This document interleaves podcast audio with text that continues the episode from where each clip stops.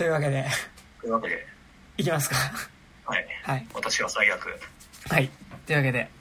えー本日は、えーっと、あ、じゃあ、あらすじちょっと出しますかね。はい。私は最悪。え、ちょっと出します。えーっと、これはフィルマークスから出そうかな。おフ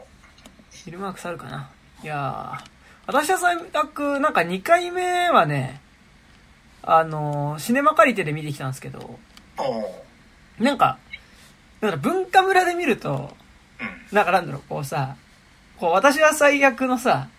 うん。なんかあの、北欧の感じ？なんか、はい。ちょっとこう、おしゃれな感じみたいなさ、なんか、あ、ワイン飲んでるみたいなことをさ、なんかこう、なんかそういうところがなんか俺はね、文化村で見たときになんかその文化村の磁場に当てられてね、なんか割とこう、こう、北欧のおしゃれな生活みたいなところが結構なんかね、こう、来てて、うん。なんかあのこの主人公の女の子も、なんかまあ、はい。もうちょっとなんかこう、おはいそな感じに、なんとなく感じながら見てたんですけど、確かにね、なんかその、パッと見、やっぱさ、なんか、北欧の映画のなんか生活見てるとさ、うんなんか、おはいそに見えるよね。おはいその話じゃないはずなんだけどね、本当別。にい。や、なんかだからさ、その、こう、俺らって言うとなんかこう、金麦飲んでるみたいな感じでワイン飲むじゃないですか、結構。ああ、ね。なんか、ああ、ワイン、あおしゃれだね、みたいなさ。なんかこう、気軽に誰かのパーティーに入り込んでさ、なんかいや、そうそう。タバコちょうだい、みたいな感じで、あなんかおしゃれだね、とかさ、なんかちょっとこう、なんか、冷静に見ると結構痛々しい描写とかも、うん。まあもちろん、一回見た時も痛々しい描写として見えてはいたんだけど、なんか、文化村で見ると割となんかもうちょっとこうさ、うん。こう、おしゃれなことっていうかさ、なんかこう、洗練された人たちと洗練された、こう、イチャつきのように見えていたけど、なんか、シネマ借りてる見たらなんかもうちょっとね、こう、なんか、あ、こう、あ、あ、しょうもないしょうもないみたいな気持ちで見えてね。なんか、それがすごい良かったですね。第一章は割と裕た裕福な暮らししてる、あの、アクセルのね、親戚の家行くからね。あ、そうそうそうそうう。ん。なんですよ。でもなんかやっぱ結構、なんかやっぱ北欧、なんかおしゃれみたいなうん。感じで、なんか、ちょっと一回見た時はなんかちょっとそのフィルター若干あったんだけど、うん。なんかね、二回目、なんか、お前どんだけ文化村の磁場にやられてんだって話だけど、なんかシネマ会議で見たらね、なんかやっぱ、しっかり、なんかなんだろう、みっともないものとして見れたので、えーなんか、すごい、なんか、うん、よかったです。なんか、えこ、シネマ界で混んでた？あいや、あの、平日の昼間行ったから、そんなに、あ、そうなんだ。うん、混んではいなかったですけど、なんかさ、俺なんかもっとバズると思ったんだ、本作。はいはいはいなんか俺初日確か見に行ったんだけど、うんうんなんかもう、これはすごいぞみたいな。うんうんうん。今年のなんかこう、割と映画見る人たちにとってのなんか、はいはいは大きい一歩になるんだろうなって思ってたけど、い。うんうん。なんかここまでは別に、みんな超見てるってわけでもなく、あーもう、うん。でもなんか、文化村はだから、あ俺、弁、文、化 村って言ってた文化村は平日の昼間に見たけど、文化村はでもね、平日の昼間でも8割ぐらい埋まってて、そう。あとまああれですね、なんかあの、文化村で見た時もシネマカリテで見た時も結構やっぱ劇場でなんか、すすり泣きが聞こえるというか。うん、最後なんかめちゃくちゃ聞こえてくるよね、すすり泣き。俺も2回見たけど。しかもなんかさ、その、いわゆる、なんだろう、その、ラス、なんか泣かせる映画じゃないじゃないですか。うん。なんか、うん。でも結構やっぱりすごい泣いてる人がいて、あなんかでもね、それはすごい劇場で見てよかったなというか。なんかね、そういうビビったな反応が見られるのもやっぱり今、劇場で見たからかなという感じありますが、はい、あらすじいきます。はい。えー、ということで、フィルマークスからですね。はい。であらすじ、えー、ユリアはえー30歳という節目を迎えたが、人生はどうにも方向性が定まらない。えーいくつ、いくつもの才能を無駄にしてきた。年上の恋人アクセルはグラフィックノベル作家として成功し、しきりに身を固めたがっている。ある夜、彼女は招待されていないパーティーに紛れ込み、えー若くて魅力的なアイビン、アイビンに出会う。えーほどなくしてアクセルと別れて、新しい恋愛に身を投じ、人生の新たな展望を生み出そうとするが、ということでございますけどね。はい。はい。ということで。だから、えー、ヨアヒム・トリアっていうなんか、ラース・フォントリアの遠い親戚らしいですけど。うんね。何なんだろうね。なんか、あのさ、なんかあの、遠い親戚とは語られるけどさ、うんなんかその、確か、母の残像が日本で公開された時って、もうちょっとなんかラース・フォントリア親戚みたいな、なんか。めちゃくちゃ歌われてたんだけど、なんかこう、だんだんなんかその要素が薄まっていった感じして、うん。本当に親戚なのかって俺多少疑ってるんですよね。なんかこうんう、でもなんかさ、そうそう。同じだけじゃねみたいな。ラース・フォントリア親戚って言うにはさ、言うとさ、なんかやっぱちょっとこう、ラース・フォントリア自体の作家性が強いからさ、うん。なんかそこに引っ張られてしまうのとさ、うん、そうね。なんか、なんだろう、ラース・フォントリアが描いてることと結構違う。なんか然違うよ。その、あ、やはり息子が撮った作品だな、みたいなさ、あ、なんかその、息子息子っていうかなんかその、娘、娘っていうかなんかその、姪っ子が撮った作品だな、まあ姪っ子かわかんないけどね。みたいなさ、なんかちょっとそういう感じじゃないじゃん。なんかその、全然。うんまあでもそれで言ったら別にソフィア・コッポラとさ、あの、フランシス・フォード・コッポラも、まあ全然違うけどね。うん。っていうとこではあるけど。なんかだから別に、うん正直、最初見に行ったのは割とラース・フォントリアのなんかネーミングバリューで見に行った節あるから。ああ、はいはいはい。あの残像とか見に行った時はね。あ、だからそれこそクラ、クローネンバーグの息子がめっちゃクローネンバーグの息子やなっていうのとはやっぱちょっと違うし。今度さ、ポゼッサーとチタンがさ、はいはいあの、あれや、あれでやるよね。新聞芸座で。ああ、そうそうそう。い新聞芸座じゃねえっと、早稲田松竹で。や、あれ見てなかったらぜひ、あれは。いや、絶対行くつもり、ポゼッサーの方見てないから。ポゼッサー最高ですよ、本当に。結構私、あの、今年上半期は結構上位に行きますね、ポゼッサーね。あ、マジか。うん。っていうね、感じで。はいなんかでも、あと、なんだろう、やっぱ、こう、結構さ、あのーラース・フォントリア作品におけるやっぱり結構女性の扱いみたいなこととさ、うん。比べた時にさ、あのーちょっと、ね、なんかもうちょっと女性自身の物語を描いてるからさ、ラース・フォントリアに女性自身の扱いとかってもう、うん相反するもんだから。そうっていうのはある。といえば、好き勝手描いたミソジニーみたいな。まあでも、あの、あれですよ。あの、ハウス・ザット・ジャック・ビルトにおいては、はいはい。俺なんか割とそのミソジニーが行き着くとこまで行き着いた結果、はいはいなんか割とそのなんかでもこれしか描けねえみたいな、うん割とトリア自身のもうオワコンおじさんとしてのなんか自意識みたいので終わるから俺は割とあのハウスジャック・ジャックビルトは好きってう言って、ん。まあ、あの、ハウスジャック、これ、無理に関連付けて言うならね。うんだからやっぱ今作中盤であるそのアクセルっていう、まあ割と路悪的な、まあブラックユーモアのある、まあなんかその、えー、ギャグ漫画コ。ミックまあ、グラフィックノベルを書いてた、その中年の男っていう、まあ、その、主人公ユリアの、ね、まあ、元恋人なわけだけど、まあ、彼がさ、その、彼の漫画を原作にした映画が公開されるために、タイミングで、まあ、なんかなんだろう、こう、向こうの、セッションみたいな番組なの、あれは。ライフみたいな、なんかちょっとカルチャー番組みたいに出て、なんかこう、フェミニスト系の、なんか、こう、コメンテーターみたいなのと、その彼の作品について、こう、やり合う時のさ、まあ、割とその、まあ、いかにその、まあ、その作、彼の作、過去の作品の中で、まあ、すごい女性差別的なね、その、まあ、近親相関だったりとか、レイプを扱った描写があるっていうことに対して批判をされてる時に、いや、これは、その、レイプがしたいとか、その、それを肯定してるってことじゃなくて、そういう、こう、表、そういう、その生きった表現じゃないと自分を出せない弱い自分を、弱い俺を描きたいからこういう表現をしてるんだよっていう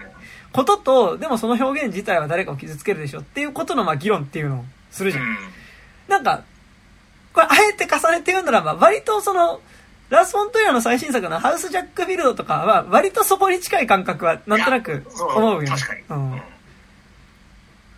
なんか、お俺、こうやってなんかその、人を面白く殺すみたいなことを書くことでしか、なんか出せない感情があるんですよ、みたいなの。うん割とだからなんかさ今なんか世界各地のなんか芸術系のあれでお起こってるメイントピックみたいなの結構今作描かれてて、うんうん。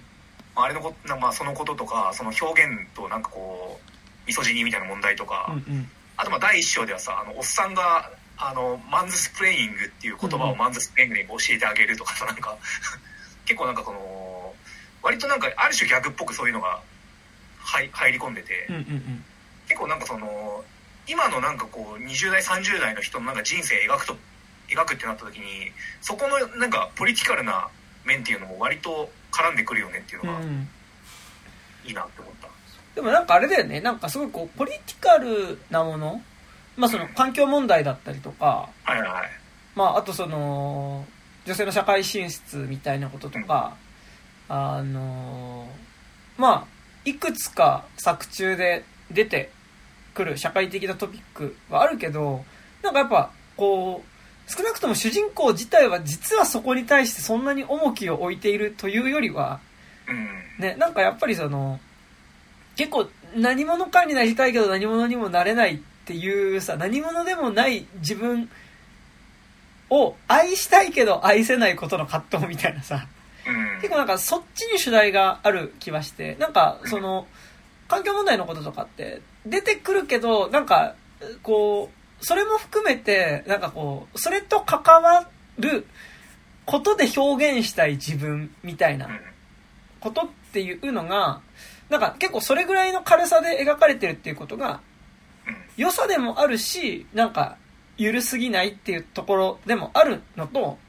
うん。でもやっぱり、こう、主人公が女性だから、うん。やっぱりなんかこう、避けようもなくやっぱ女性だからこその問題っていうことには、やっぱりこう、直面せざるを得ないみたいなこともやっぱ結構あったりするみたいなところは確かに。うん、そうだね。っていう。うんそうだね。なんか母になるとかなんか妊娠とかのことはその客観視は絶対できないみたいなのがついてもあるから。うんうんうん。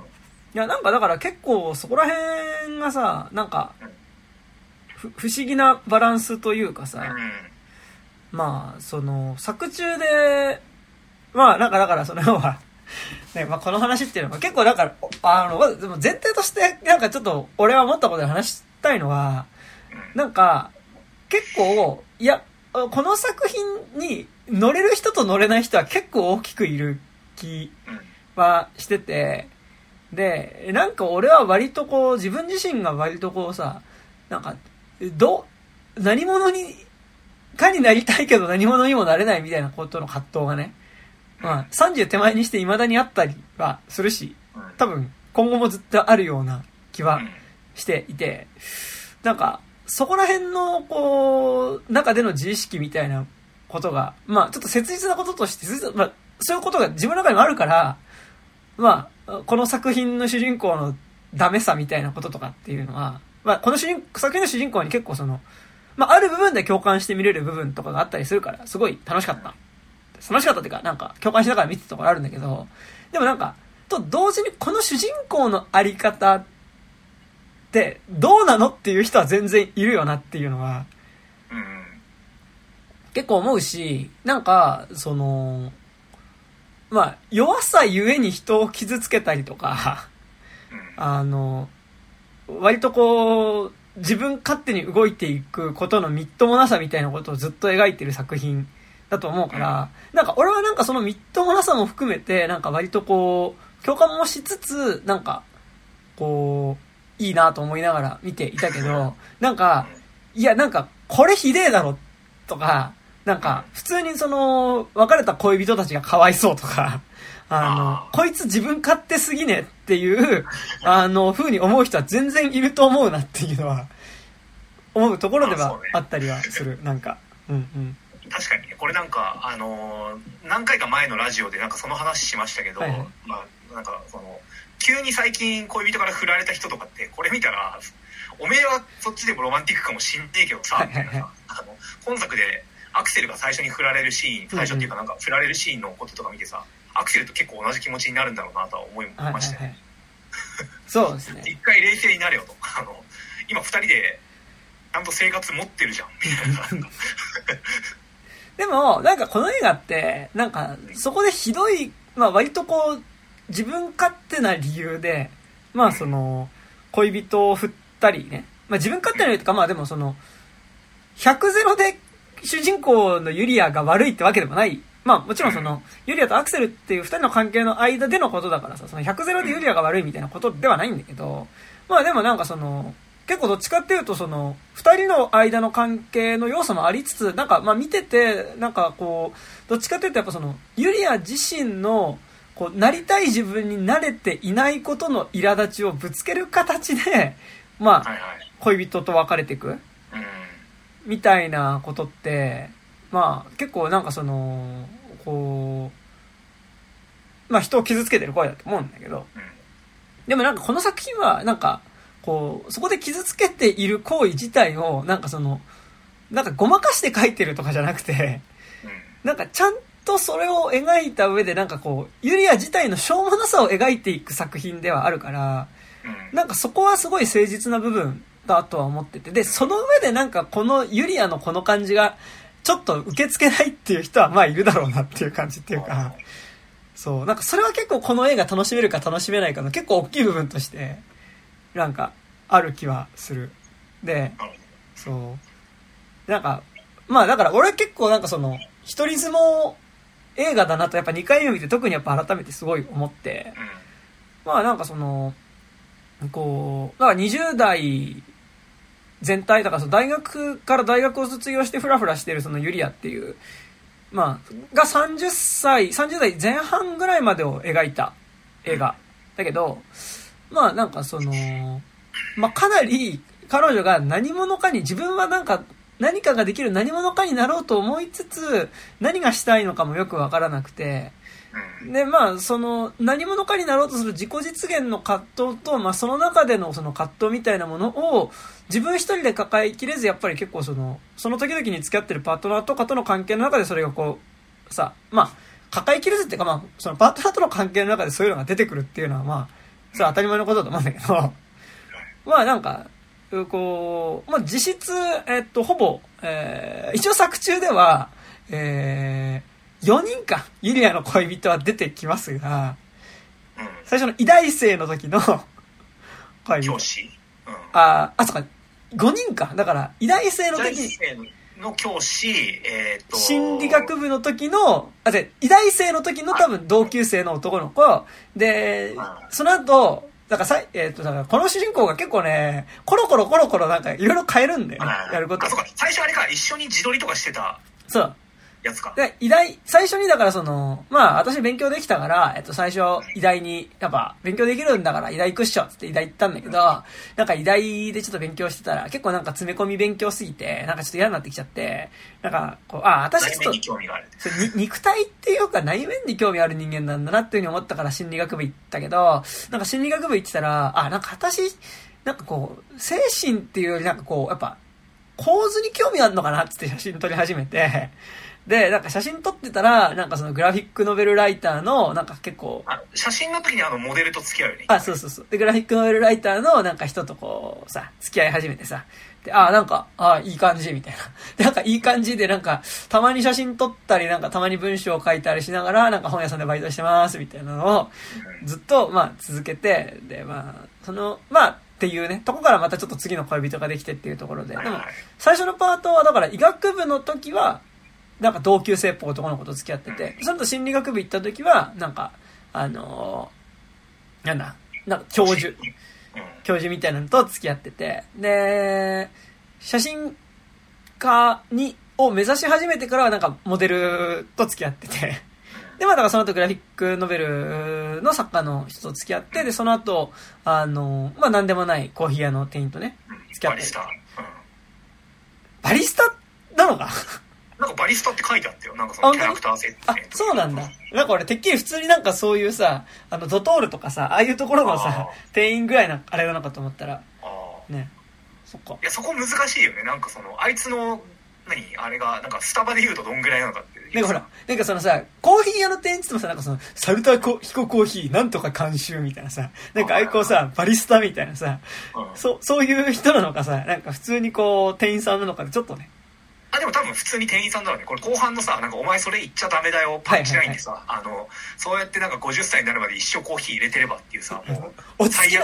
落ち着きなさいって、じゃああんたは落ち着いて50になるまでコーヒー入れたろっていう。それは言っちゃダメだよっていう。うんいや、あれほんとひどいですけど。ひどいよね。俺あれ完全に言われる側だうんいや、もう俺も言われる側ですよ、こんな。もう。いや、で、なんかだからさ、あの、そこでさ、いや、なんかその、その時々でいろんな人と付き合うけど、まあなんか結局その付き合うっていうことの中でさ、その、二人の関係性っていうよりはさ、あのー結構、その、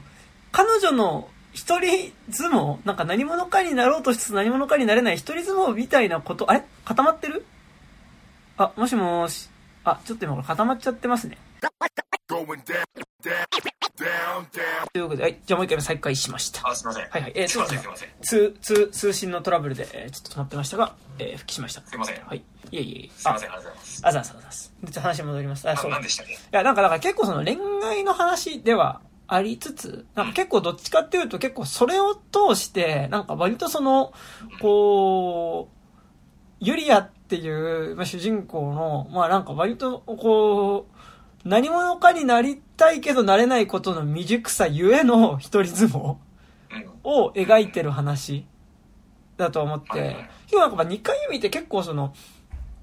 ユリアの、なんかその、まあ割と成長話じゃないけど、なんか彼女が、こう彼女なりになんかその、不格好ではありつつ、なんかこう、ちょっとずつなんかその彼女の、こう、人との関わり方だったりとか、なんかこう、見え方自体が、あの、せ、世界とか、まあ、人の見え方自体がちょっとずつ変わっていく。なんか、とはいえまあ、ものすごい自己中な人物ではあるんだけど、はいはい。なんかでも、そこがちょっとずつ変わっていく様っていうのが、なんかまあ、2回見てめちゃくちゃ良かったなっていうところは結構あったりとかが、うん。こう、すごいしましたね。うんうん。なるほど。俺そんななんか別にユリアに対して自己中だとか思うっていうよりは、なんか割と、もっと共感ベースで見てた。あはいはいはい強いな。うんうんうんうん。そうね。そう、あと意外になんかこう、多分俺のなんかあの、悪いところだと思うんだけど、うんうんやっぱなんか人生の中で結構なんか、そこもなんかちょっとユリアと似てると思うんだけど、はいはいはい。あの、俺はね、恋愛経験めちゃくちゃ少ないけど、はいはいはい。だからこそなのかわかんないけど、なんか映画とか見てると、割となんかその恋愛主軸で見ちゃうんですよ。うんうんうんうんその自己実現とかよりも。うんうんだから、結構なんかその、確かに通してみるとユリアの自己実現とか彼女の人生自身の話だったっていうのはわかるんだけど、やっぱなんか今作において、その、第2章の浮気と、うんうん。第5章のバッドタイミング、あの、恋愛が完全に極まってる瞬間こそあってだよな、みたいな、割となんか人生のやべえターニングポイント映画として割と卑近な感じでこう見てる節が、俺は結構強いかもしれないですね。うんうん。で、なんだろうな、なんかその、その時の、なんか、あの、割とまだ自分でも、なんかなんだろう、こう、好き、なんか自分のことは好きである部分と、うん。でも自分が望む通りの自分じゃないことによって自分自身が好きじゃないみたいなことの、うん。なんか、こう、自己愛とでも好きに、自分自身を好きになれないことの葛藤みたいなことと、でもなんか、その時々で、なんかだから結構なんかね、俺見てて、なんかその、こう、なんか2回目見てね、なんかまあ一応その、まあメインでは2人の恋人の話じゃないですか。その、うんアクセルっていう、まあその、えー、10、20ぐらい年違うのか。10ぐらいか。えー、14とかじゃないっけ？だから15、か。一ま最初44っつってたから。うん一回り半ぐらい年が違う、まあその、コミック、グラフィックノベルの、だから、ライターをやってる男と、まあ多分同い年ぐらいで、で、コーヒー屋の店員をしてる男の間で、なんか、揺れる彼女っていうのと、まあそれを通してその、それぞれアクセルに彼女が、あアクセルとの暮らしの中で彼女が求めていたものだったりとか、うんその中で育まれていたものと、えっと逆にこう、うこう、アイビン、アイバンかアイバンっていうその、アイビンか。うんアイビンか、アイビンっていうそのコーヒー店員との間の、まあ、暮らしの中で彼女が求めていたもの。だからなんかその、こう、大雑把に言っちゃうとさ、やっぱその、アクセルの方は、まあ、ものすごいこう、人気のあるグラフィックノベルのライターだし、なんかだからこう、彼と一緒にいると、おこう、彼の横にいるだけで、なんか自分も、なんかその、特別な何かになれたような気がするけど、でも同時になんかこう、自分自身は何かを作っているわけではないから、なんかその、こう、まあ一番印象的なのがその、アクセルのさ、その、書いたグラフィックノベルの出版記念パーティーにいた時にさ、その、ああ、この、え、こちら、えっと、アクセルのパートナーさんみたいな紹介されてて、ああ、どうも、みたいな。え、何やってる人なの？みたいな。あ、ええーっと、ほ本屋さんで働いてます、みたいなことを、まあ、言う時のさ、まあなんかその、こう、まあ、てあと、やっぱアクセルとの別れ話のシーンですごいやっぱ印象的なのがさ、あなたと一緒にいると、その、えー、なんだろう、私の人生なのに、なんか私が脇役になったような気がするっていうのが結構多分アクセルとの関係の中での、やっぱネガティブな部分というか、なんかその、アクセルと一緒にいると、こう自分が特別なになったような気がするし、こう、アクセルに自分が作ったものとかを評価してもらうことはすごい嬉しいんだけど、でも同時にアクセルと比べた時に、やっぱりこう自分自身が何者でもないっていうことがやっぱ際立ってしまう。うんあっていうことのしんどさ。っていうのに対してやっぱりこうアイバンとアイビンと一緒にいると彼はえっと彼と一緒にいると別にそのこうアイビンのパートナーだからなんかこう何か作らなきゃとか何かクリエイティブなことしなきゃっていうことはなくてなんかその素のままでいられるから居心地がいいっていうのはありつつこう何でもかんでも受け止めてくれたりとかするアイビンの居心地の良さ自体がなんかこう自分が成長しないような気がしてうん。すごいこう窮屈さを感じるみたいなさことっていう。まあなんかだからでも結局それって自分自身が定まらないことによっての苛立ちによってやっぱそのどちらかに近づいていきまた離れていくみたいなところうん。ではあると思うんだけどだから結構2回目見てえなんか割とあかなりアクセル寄りの話だったんだなっていううん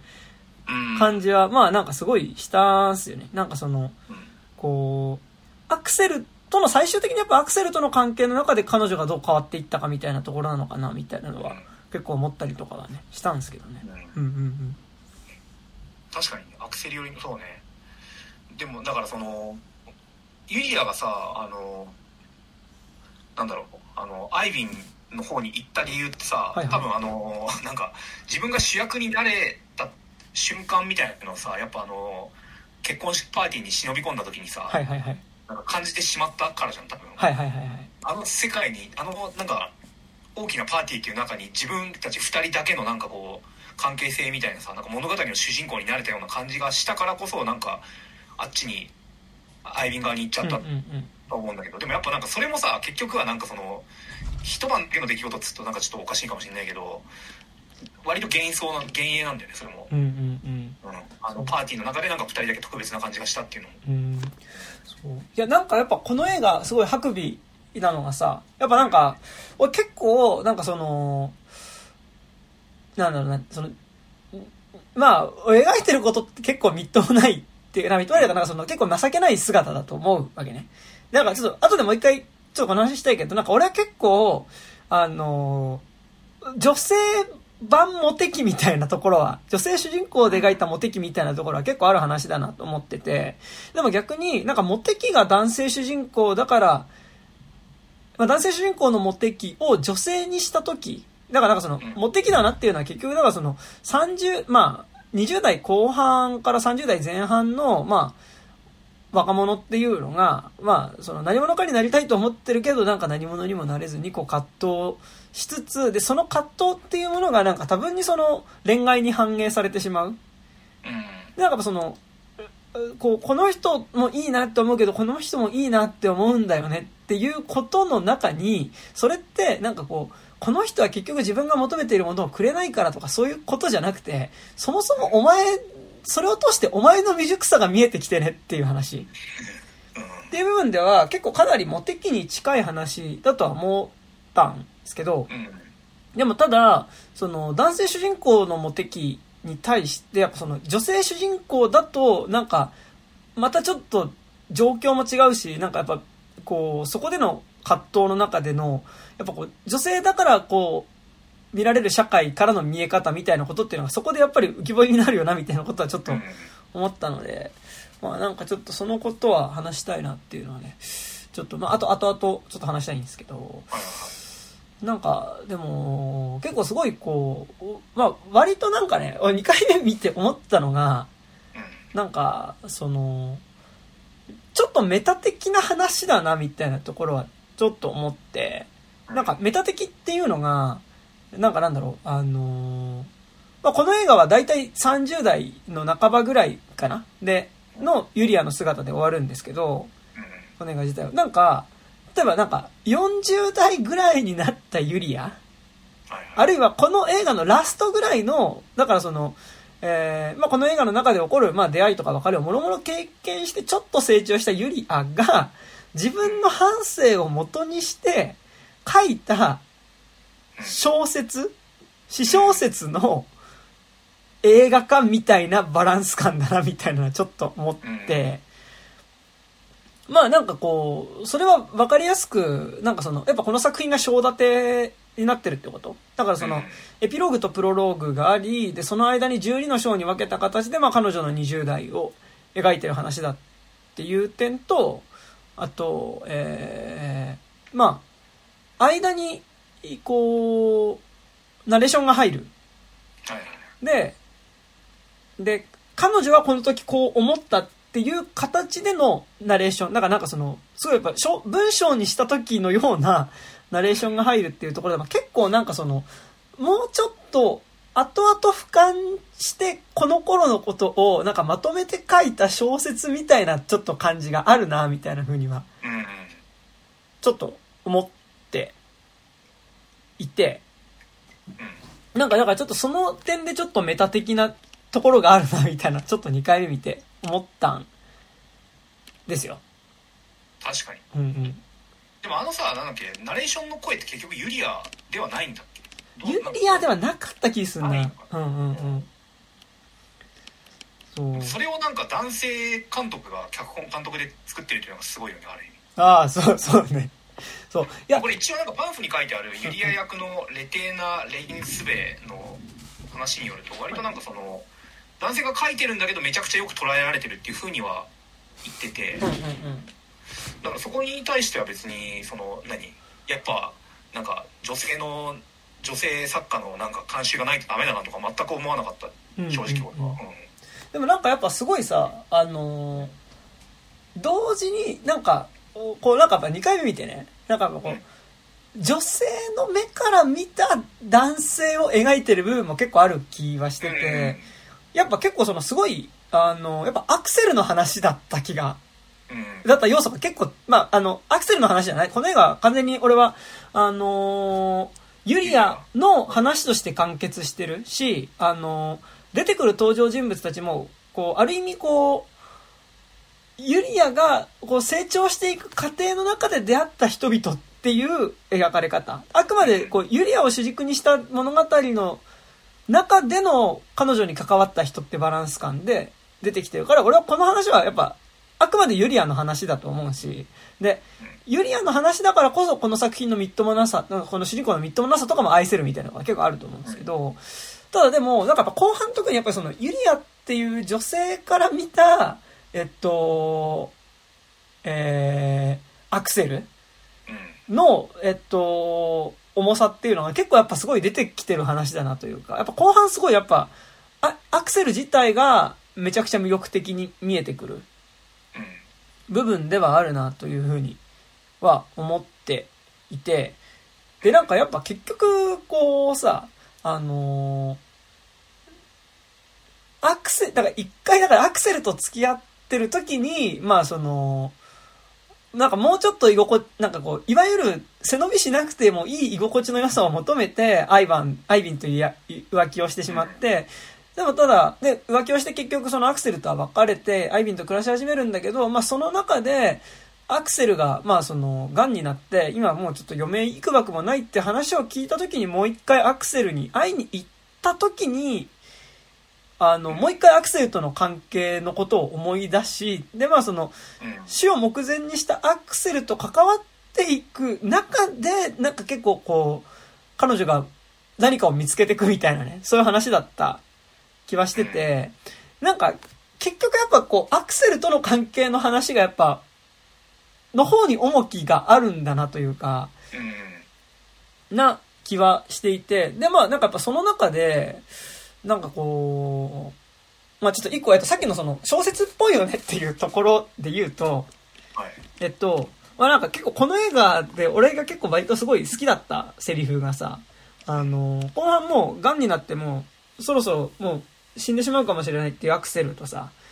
まあその、最後の数日間、まあ病室で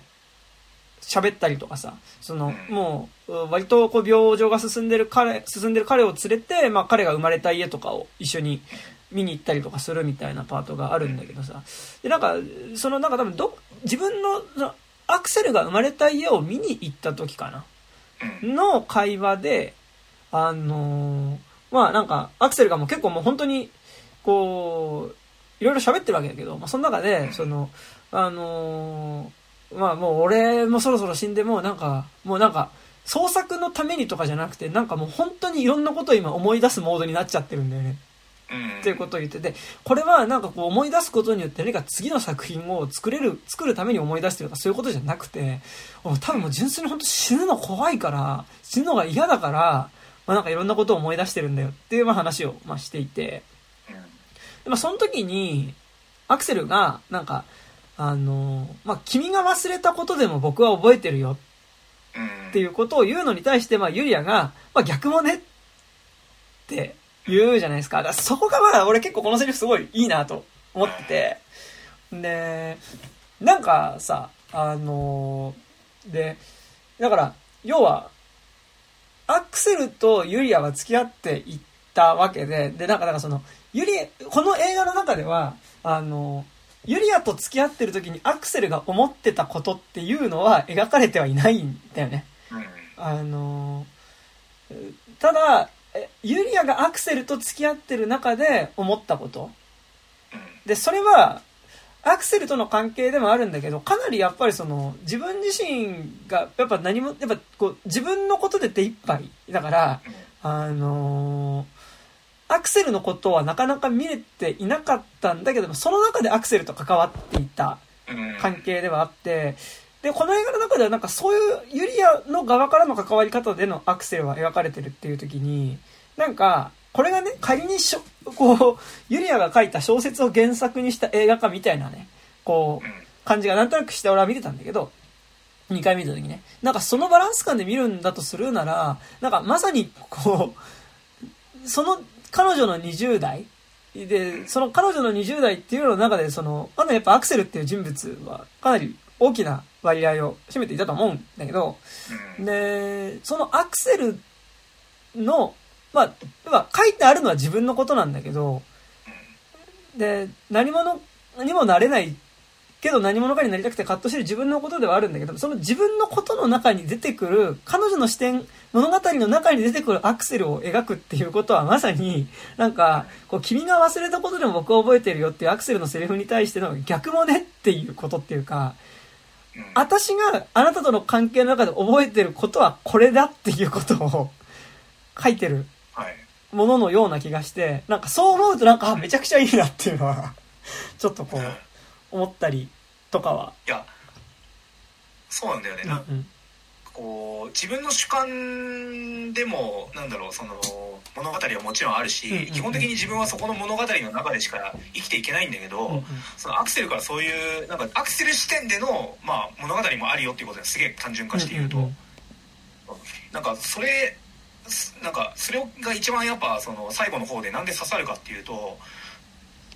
刺さるかっていうとかなんか刺さるように結果できてるんだけど、音楽ですげえ魅力的なと思うのがやっぱあの第4章かな。あの、実家になんかユリアの誕30歳の誕生日にをなんか実家で祝おうみたいに、なんかお母離婚してるからお母さん側のお家にこう訪問してケーキで祝うみたいな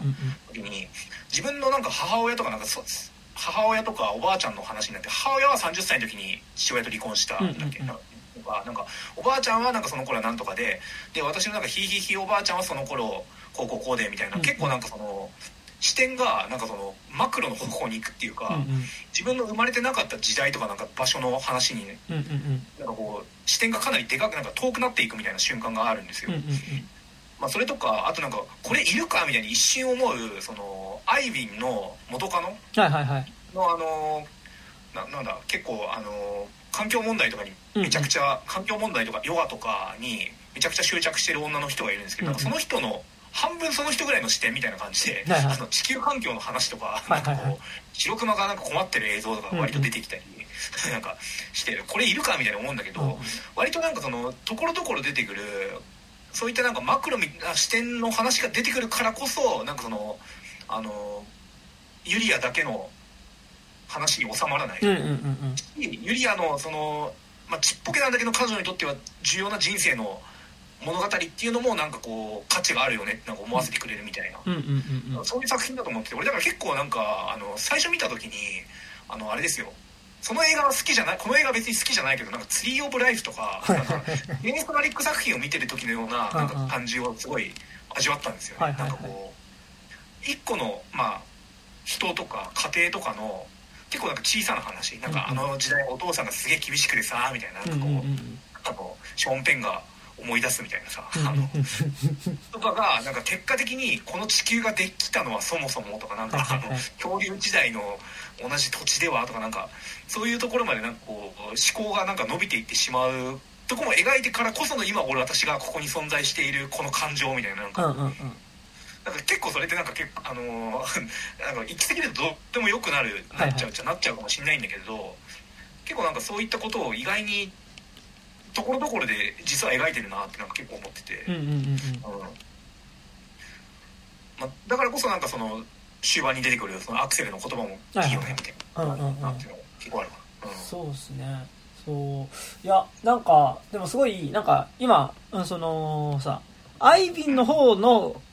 話とさアイビンの方の元カノの話とかはさうん。なんか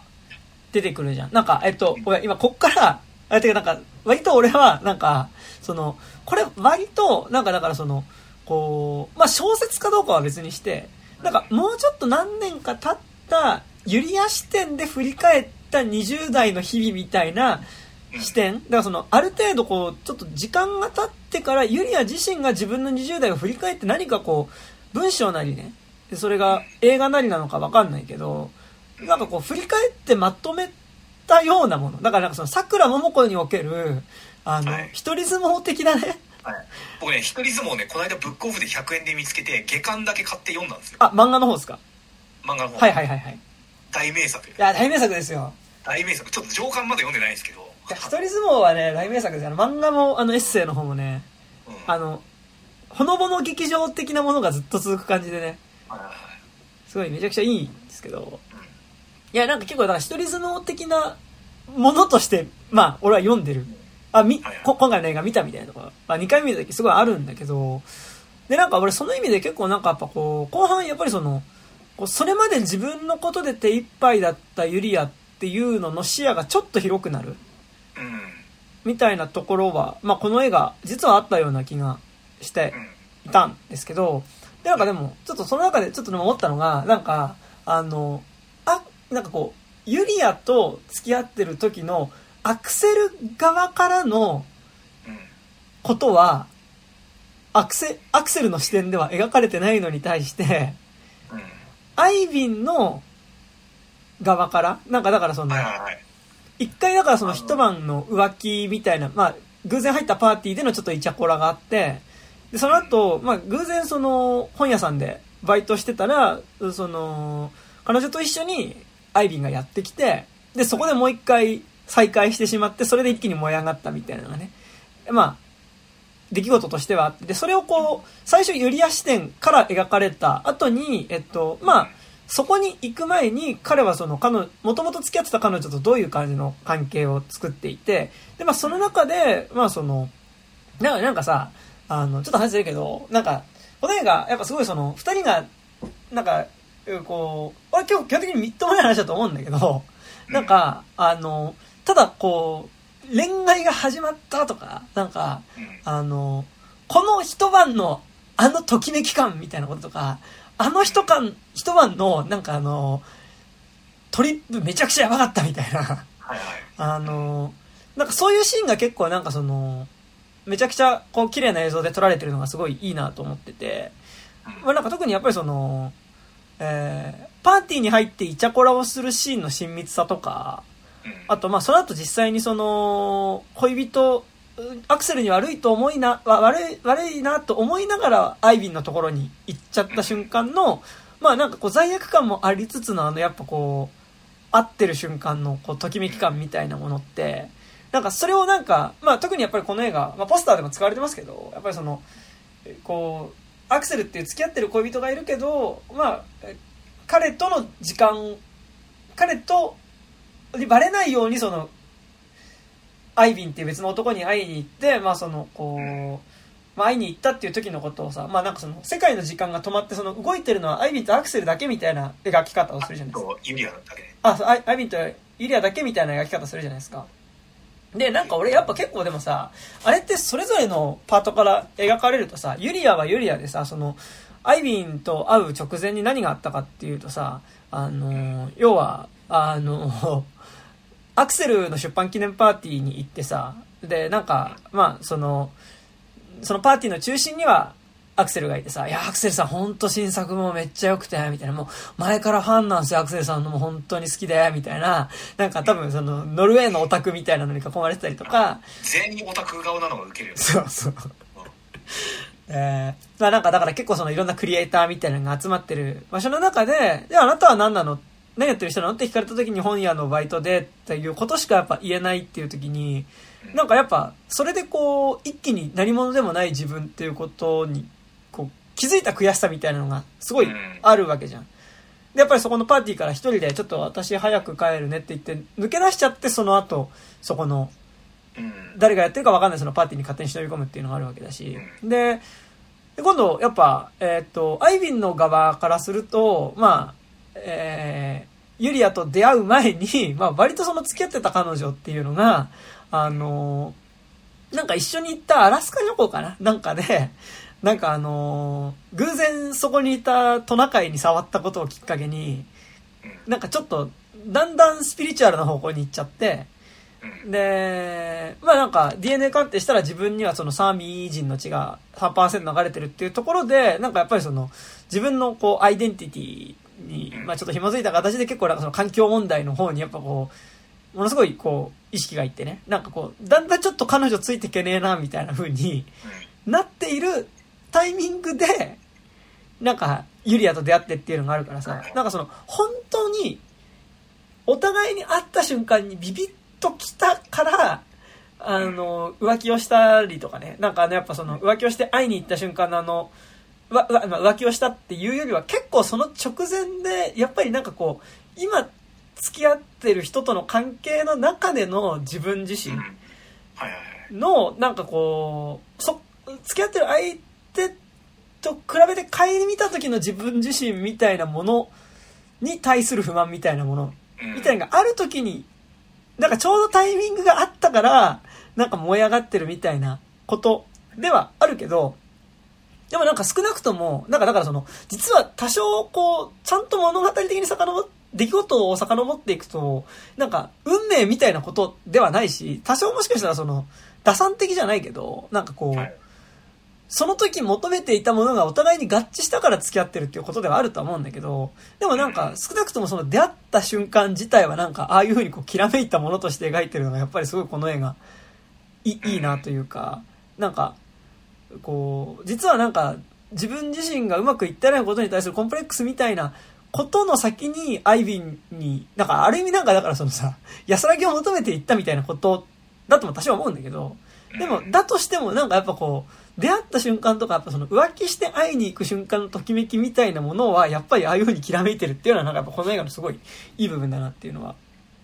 うんそう、結構、思思いましたそうね。うん。だからやっぱなんか浮気浮気っていうかさなんか浮気的にときめいちゃうのってさやっぱりなんか土壌があってこそだなっていうなんかこの作を見てはっきり分かって怖くなったよね。なんかその偶然とかじゃなくやっぱなんか多少のこうなんかレベル1のなんかこう今かれ今かのとの ふわとは言わないけどさ、うんうんなんかなんかなみたいななんか もやもやあってのちょっと言っちゃうかみたいにうんう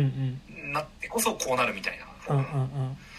やっぱそこのなんかその良さであり最悪さみたいなのを描いてるからこそのやっぱ私は最悪だなっていう映画だなってめちゃくちゃ思うよねうんうんうんうん。いや、そう。いや、なんかさ、あの、なんか、最近友達でね、なんか付き合ってた恋人と別れちゃった人がいて、はい。で、まあ、その人と僕は、まあ学校が一緒だったので、うん。なんかこの間、その人と、まあそいつと、あと、その、学校の先生と3人でね。あ例のあれね。そうちょっと、まあちょっと妙にぼかして言おうとしたんだけど、まあぼかせないね。まあ例のあれですよ。例のあれでね。何の回だっけ何の回の時やったんだっけまあ結構ね、あの、本人いない本人いないところで結構喋っちゃってますね、僕らね。うんいや、だから、だから、その、だから、その、まあ高校の時の同級生がね、最近結構長い間付き合わせた恋人と別れちゃってね。ではい、まあその彼を慰める会みたいなのが結構、まあ、ここ6、7月は開催されてて、うんでもまあそれのいくつかに俺もいたりとかして、で、この間からその高校の時の先生とその彼と俺とね、3人で飲んで、まあなんかその、要は別れちゃったんですよ、みたいな話を、まあしてたんだけど、まあその時にやっぱね、その、こう、先生がね、あの、なんかまあ結構だからその彼がさ、いろんなところでその別れた時の話をしてるからさ、結構なんかすごい、ちょっとこう、話すのとかもちょっと面白く話せるようになってるのね。あれだろあの駅前の2階にある喫茶店でとかだろ。そう、そう、なんか話すようになってて、で、なんか、それと先生が、じゃあお前さ、お前に良くないよ、それ、みたいな。う。んあの、そうやって今、え、でなんかその、え、な、なんだっけな。なんで別れちゃったんなんか結局まあ、向こうにね、まだ好きな人ができちゃって、みたいな話をね、した時にね、いやお前さ、あの、本当にそれだけなのかなみたいな話をしてて、あの、いやまあいろいろタイミングってあったんじゃないの？みたいな。その、あの、その前後で、その、こうまあ、きっかけは、最終的なきっかけはそれだったかもしれないけど、もうちょっとどこかで別のことってのがあったんじゃないの？ってことを。追い打ちをかけるようなこと言うね。話してて、でもねその先生は結局、なんか、いや、なんかだからその先生はね、なんか20代の頃に一回結婚して2年で別れちゃって、うん。で、その後また再婚して、まあ今、あの、まあ家庭持ってる人なんだけど、いやでも結局、最初の人と別れた後、もうまあ俺も結構すごい辛くて、いろいろなんか、こう、友達にね、そういうなんか話したりとかしてたけど、俺はね、10年経ってやっと、なんとなく分かった気がするんだよって話をしてて。もそのなんか、その、単純にきっかけとしてあったことはあるけど、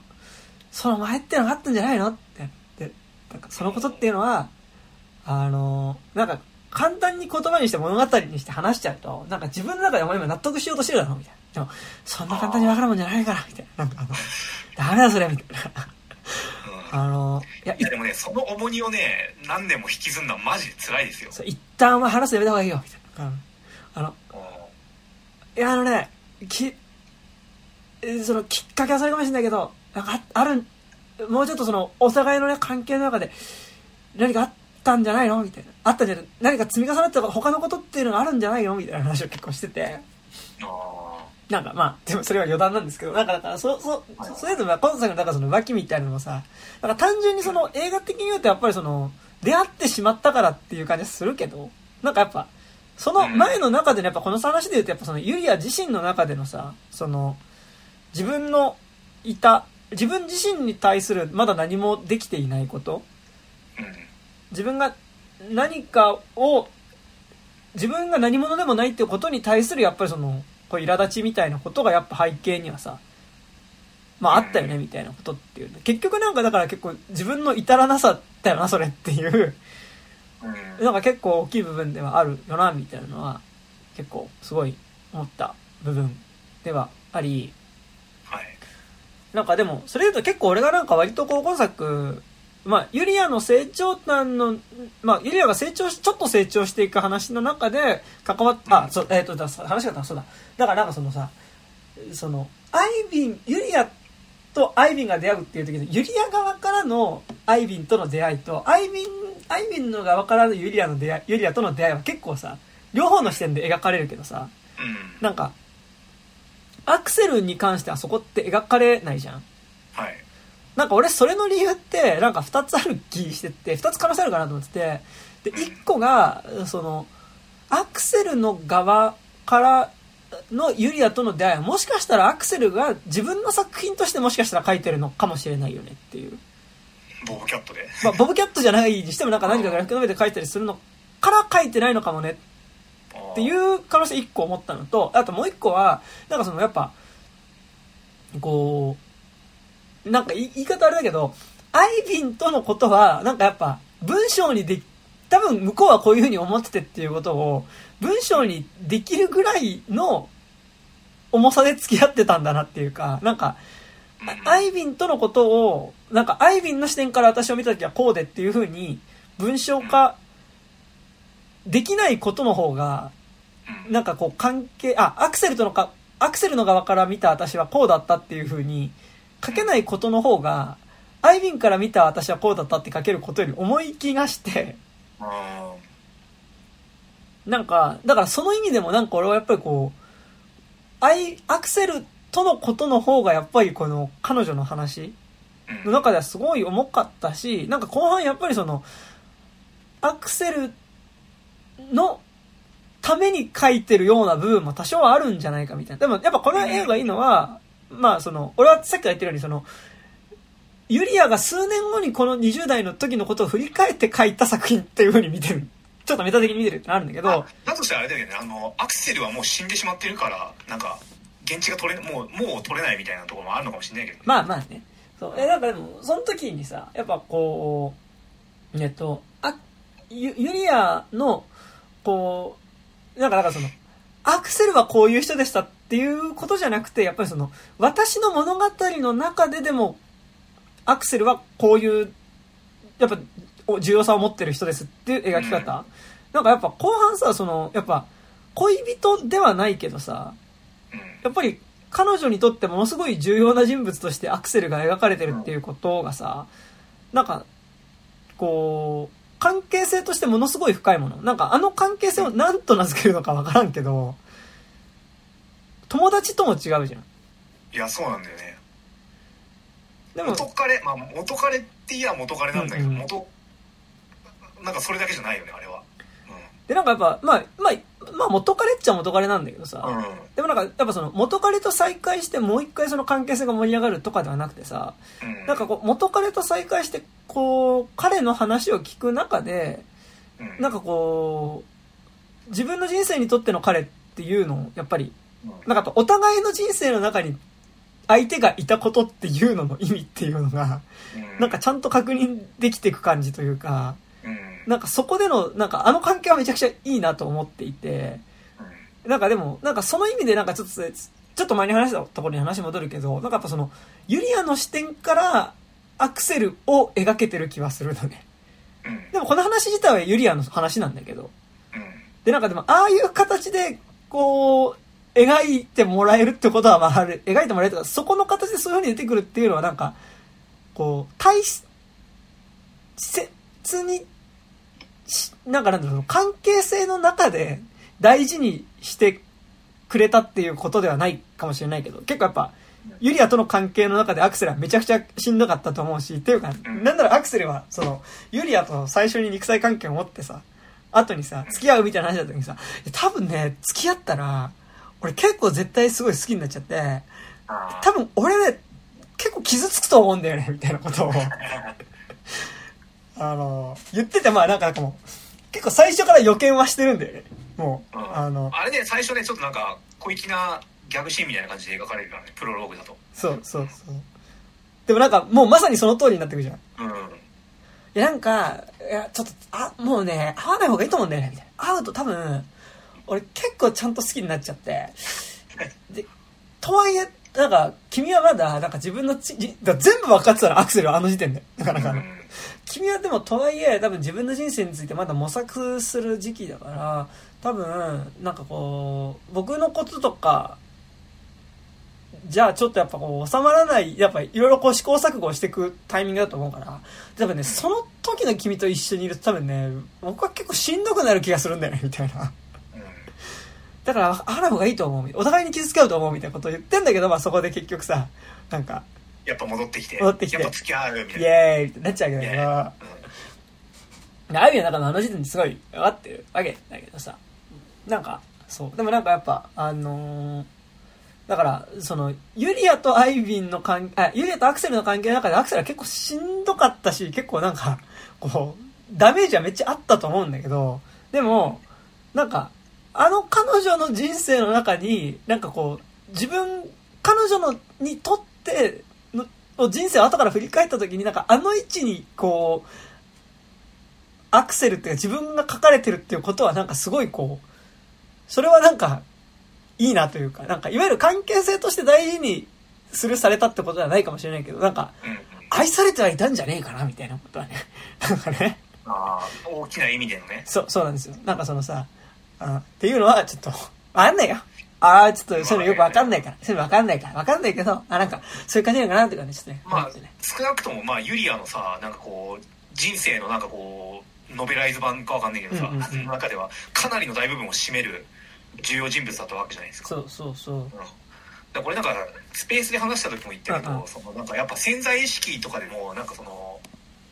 潜在意識でも、うんうんあの元彼元カノ元恋人たちのにも、じょじゅじょ純烈ってあるなと思って あのおお。そうあるなっていうのをすげえ思って、はい。あの後半でさあのマジックマッチルームでトリップしちゃうシーンでさ、自分がの体がすごいブヨブヨの醜い状態になっているところをか取り囲んで見てる人の中に、うん。なんかこうあのモデルだった元彼の彼とかも出てくるんだけど、なんか本当にその出てくる人のさなんかこうあそこのなんか立ち位置で、なんかユリアにとってど誰がどのくらい重要だったかっていうのがすげえなんかあの、う分かるんだよね、アクセルはちゃんと出てくるけど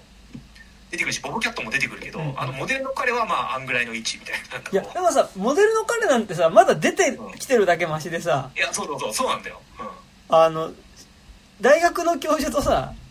あとあの最初の医学部の時の同級生とかさ出てきてすらいないっていうさ。出てきてなかったっけ？まあうんいなかったよね。そう。そう。お父さんとかはなんかやっぱなんかその恨みつらみタンポン投げつけてたし、結構出てきてるけど。お父さん以下なんだやっぱなんかそのうんこの他のモブ彼氏たちは。ですね。あれ結構なんか意外に残酷だなと思っていやーあれ残酷ですよ。うん。俺もなんかうわ俺もなんか振られたのはしょうがないけどねえ重要な位置で出してくれみたいな。思い出してくれって。さ思い出してくれ俺もいたよって。お前の人生をドラマ化した時に俺にはちゃんと役目をつけてくれみたいな。役目をつけてくれってすげえ思った。ちゃんとちゃんとした役者でやってくれみたいなね。うんいやそうそうそう。ところがねそうなんだよね。あります。そう。いや。まあ、でもやっぱなんかユリアはやっぱそう今まで付き合った人数が多かったからっていうのもまあねあるんだろう、それはね。うん。でも私なんてもうね。そんなねおそんなたくさんつけたことないですからね。もうオールスターキャスト。もう。ですよ。そうね。うん。はい。俺だってなんなら今までなんかそのちょっとでも仲良くなった異性キャスト全出演みたいな感じになると思うよ。だから好きになった人全出演ぐらいあるいやもうそそんな感じですよ、うん、でも好きになった人全出演で言ったらもうそれはでも結構男は辛いよぐらい言ってんじゃないですか。あまあそうね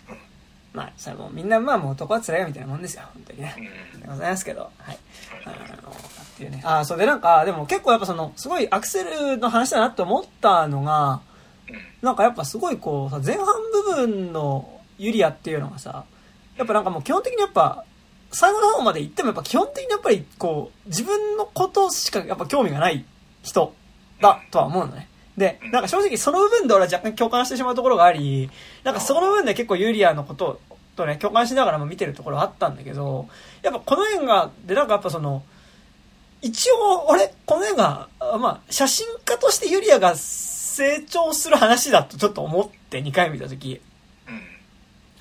で、なんかやっぱその、っていうのがやっぱりこう、大雑把に言うとやっぱその、アクセルとの関わりの中で、やっぱりその、最初、映画の前半と後半でやっぱユリアっていうのが、なんかもうちょっとこう、他者の方に視点が向くようになってるっ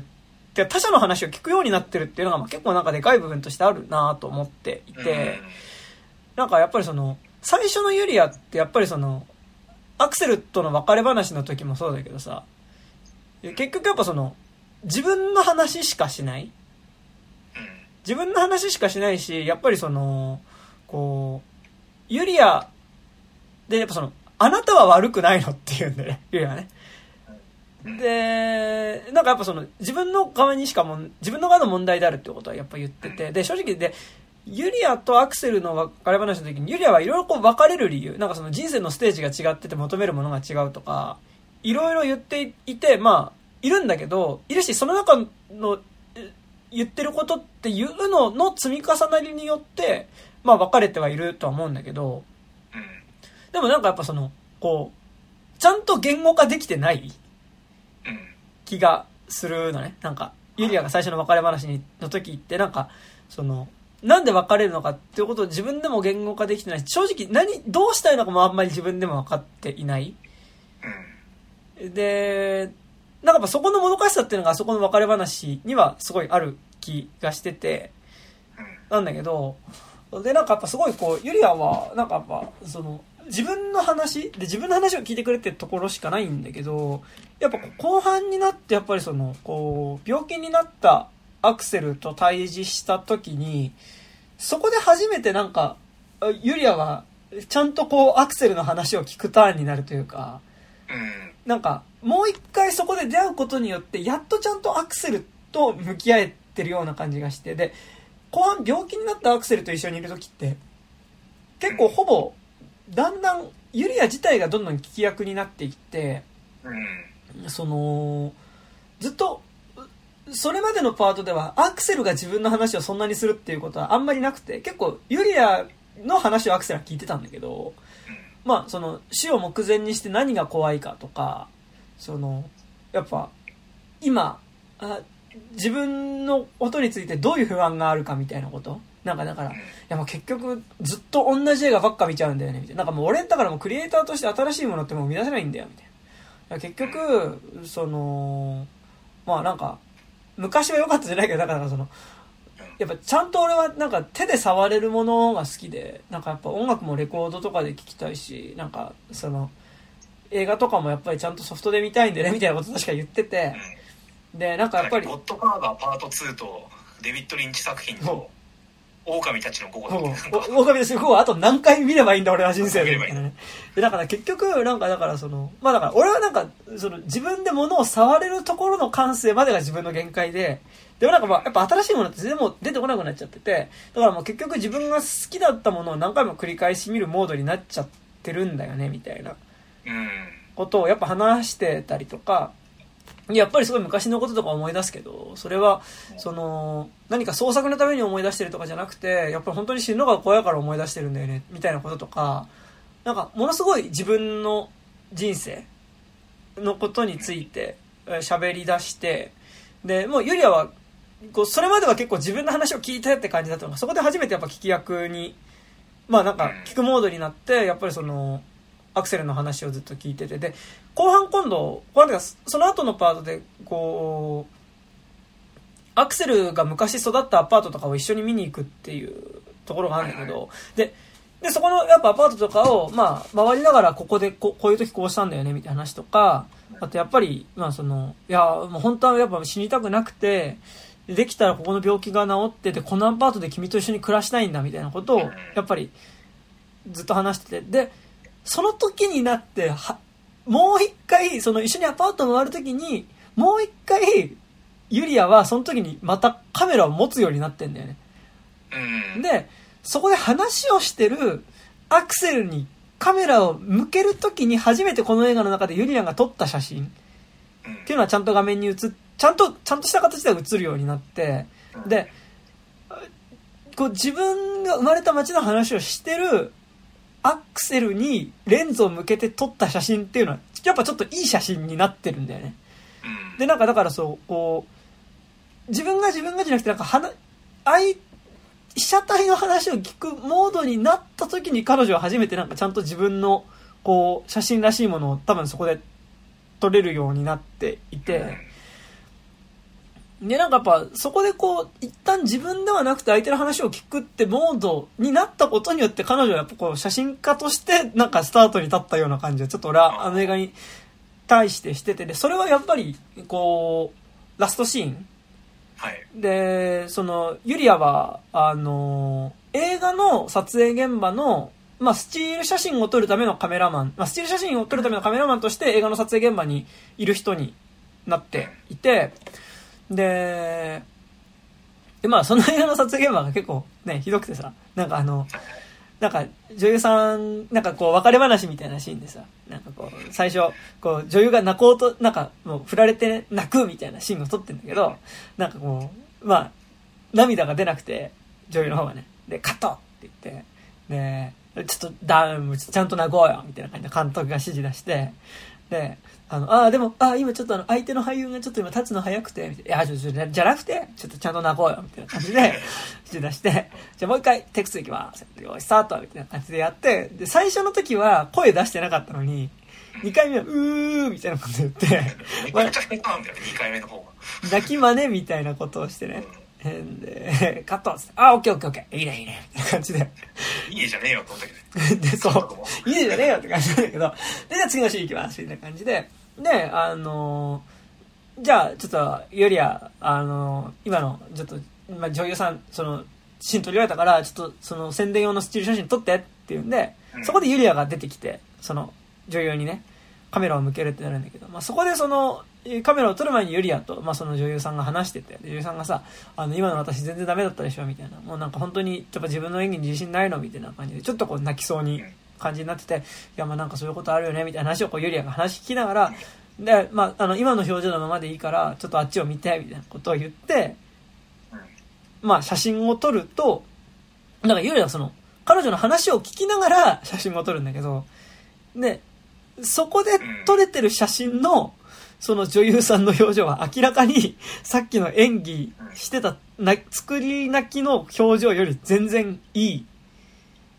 表情で撮れてるわけ。なんかその、彼女が話を聞きながら、その女優の写真を撮った時の女優さんっていうのは、まあ、ものすごい素のね、なんかこう、素っていうかなんかこう、かな、悲しさとなんかいろんな感情が入り混じった表情でちゃんと撮れていて、なんかやっぱ、あの写真を撮れるようになってるっていうのはやっぱユリアの成長なような気はしてて、うん。なんかそれはやっぱ結構あの映画全体通してやっぱりその、自分だけの一人相撲だったところから、やっぱそのアクセルとの別れみたいなのをけ経過してなんかやっぱりこう、自分の一人相撲の中にいた他者の話を聞くっていう視点をやっぱ獲得したのかなみたいななんとなく思ったから、うん。なんかその意味で結構なんかその成長感みたいなところではあるのかなって思ったのと、なんか、やっぱその中に、やっぱ占める存在としてアクセルが大きくいる。やっぱこの映画やっぱその、後半、ユニアの話だけど、アクセルが魅力的に見えるのって、やっぱりその、主人公である、それまでは、私が私がって前に出てたユリアが一歩引いて、で、彼女がアクセルの話を聞き始めるから、その、画面の中でもやっぱそのアクセル、自身が自分のパーソナルな話をするっていうパートが増えて、結果としてやっぱすごいアクセルが魅力的に見えてるっていう。バランス感だと思うから、そう、なんか、やっぱ、そそういう、なんかこう、彼女の成長感だったと思うけど、やっぱなんか、その中でなんか、ちゃんと、こう、アクセルが際立つことによって、なんか、彼女が成長していくみたいなところはあったな、みたいなのちょっと思ったりとかね。いや、そう、今作なんかラストがすげえいいのは、はいはいはいなんかやっぱ、なんか俺なんか最初見た時に、俺なんかあの、役者の顔をなんか、誰が誰か結構わかんなくなるんですけど、なんか最後、あの、えっと、女優役だったあの人が、うんうんなんかそのユリアの顔にすげえなんか似てるように見えて、はいはいはいはい。最初見た時俺ね、下手したらなんか最後だけ一人二役みたいな感じになってんじゃねえのみたいな一瞬思ったんですよ。はいはいはいはい。ちゃんとあの、IMDB とかで見た時に、あ、違う人がちゃんとやってんだなんかちゃんと確認したんですけど、はいはいはい。すごいね。に2時間ユリアの顔に付き合ってきて、他の人と区別つかない自分でもどうかと思うんですけど、えでもな結構、それってなんか結構、この映画のラストとして重要だったなと思って、なんかある種なんか最後、その、まあ、ベタっちゃベタですけど、なんかユリアがかつてのなんか自分的な人になんかこう、かつての自分をなんかこう抱きしめてあげられるようになったみたいな感じがすごいしてうん、うんうん。すごいなんか見えて、うんうん。なんかそのかなりなんかこう物語のオチとしてなんかあの女優さんがユリアと似てる顔の人のタスキンで出てくるっていうのが結構重要だったんじゃないかなってすごい思って、うんうんうん。うんいや、でもなんか、あれはなんかすごいかつてのユリアみたいなところとは重なってる感じはなんか俺もすごいしたっすね。なんかあの、やっぱりその、自分がなんか私の演技全然ダメだったでしょみたいなうん。話をするところとかも、なんかすごいやっぱかつてのユユリアっぽいうんなというか、うんっていう感じはすごいしたよね。うんうん。いやすごい。でもなんかねでもちょっとさなんか同世代の自分から見た時にさ、はいはい。なんかあの最悪だ最悪だって言うけど結構ユリアやっぱなんか最悪は最悪でもなんか経験が多くてすげえいいなっていうのはなんかうんうん。思っちゃった、なんかドラマチックな経験をたくさんしてるじゃないですか、はいはいはいはい。人生において、うんうん。たとえそこでのなんかこうみっともなかろうがなんかこうなんだろうあの人を傷つけようが、うんうん。結構いろんな経験してるのを散々見せられるうんうん。2時間だったわけで。なんかそうした時にちょっとなんかやっぱ自分と考えた時に俺はここまでなんかドラマチックだったり対対人関係の中でのなんか圧力も生むような経験をそこまでたくさんはしてねえっていうのを見てうんうんうん。なんかそのなんだろう。まあある種なんか最後のそのねアクセルの言葉とも結構近いけど、うんうん。なんかいやでもそういうこともできる君自体がかなり最高だよ。なんかそれはそれで最低だけど最高だよねっていうふうに結構思うんうんうん。思った、うん。思ったしなんなら俺は羨ましいよって思ったよ、うんうんうん。うん。なんかでも結構さ「私は最悪」ってタイトルがさうん。あのー現代の通りじゃないですか割と。はいはいはい「ザ・ワースト・パーソン・イン・ザ・ワールド」だから世界で一番最悪なやつみたいなさ最悪な人間みたいなタイトルじゃん。でもなんかやっぱすごいこう私は最悪って言う人の自意識っていうかさうん。そのだからなんだろうあのーそれってなんか自己愛めっちゃ強い自己愛と 自己嫌悪が同居してる言葉だなってすげえ思ってああわかるなんかさ、その、いや、俺ダメだからぐらいのことは言うじゃん。てか、私ダメだからぐらいのことは言うじゃん。でもさ最悪、しかも現代で言うとさ、世界で一番ダメなやつみたいなことなわけじゃん。うんこれ多分アメリカ英語だったらさ、ワーストパーソンオブジイヤーとかだったんだろうね。アメリカ人でなんか言わないなんとかいいオブジイヤーみたいな。うんうんうんうん。うんいや、なんかさ、その、世界で一番ダメって、世界で一番ダメってさ、うん。言えるほどのなんか自分に対するさ、なんかその、最、一番ダメってさ、なんかやっぱ自分が好きじゃなきゃ言えないことだとも思うしさ、うん。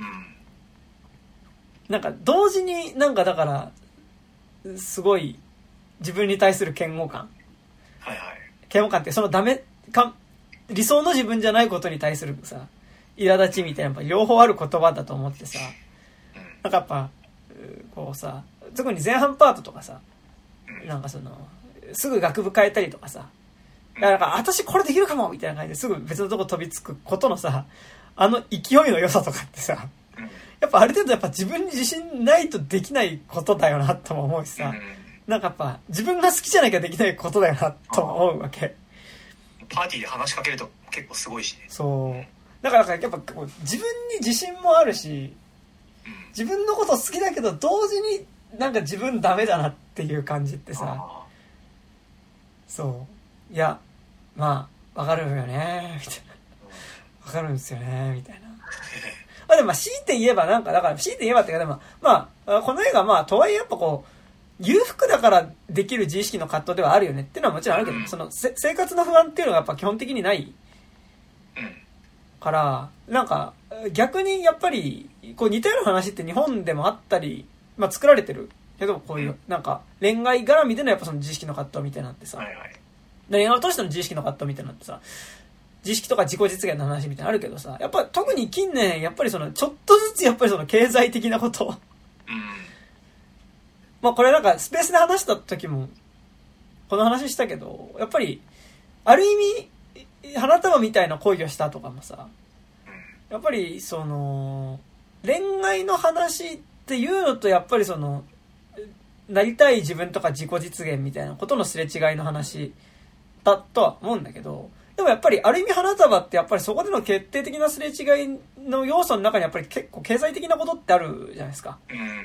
その、ね、やっぱ、あの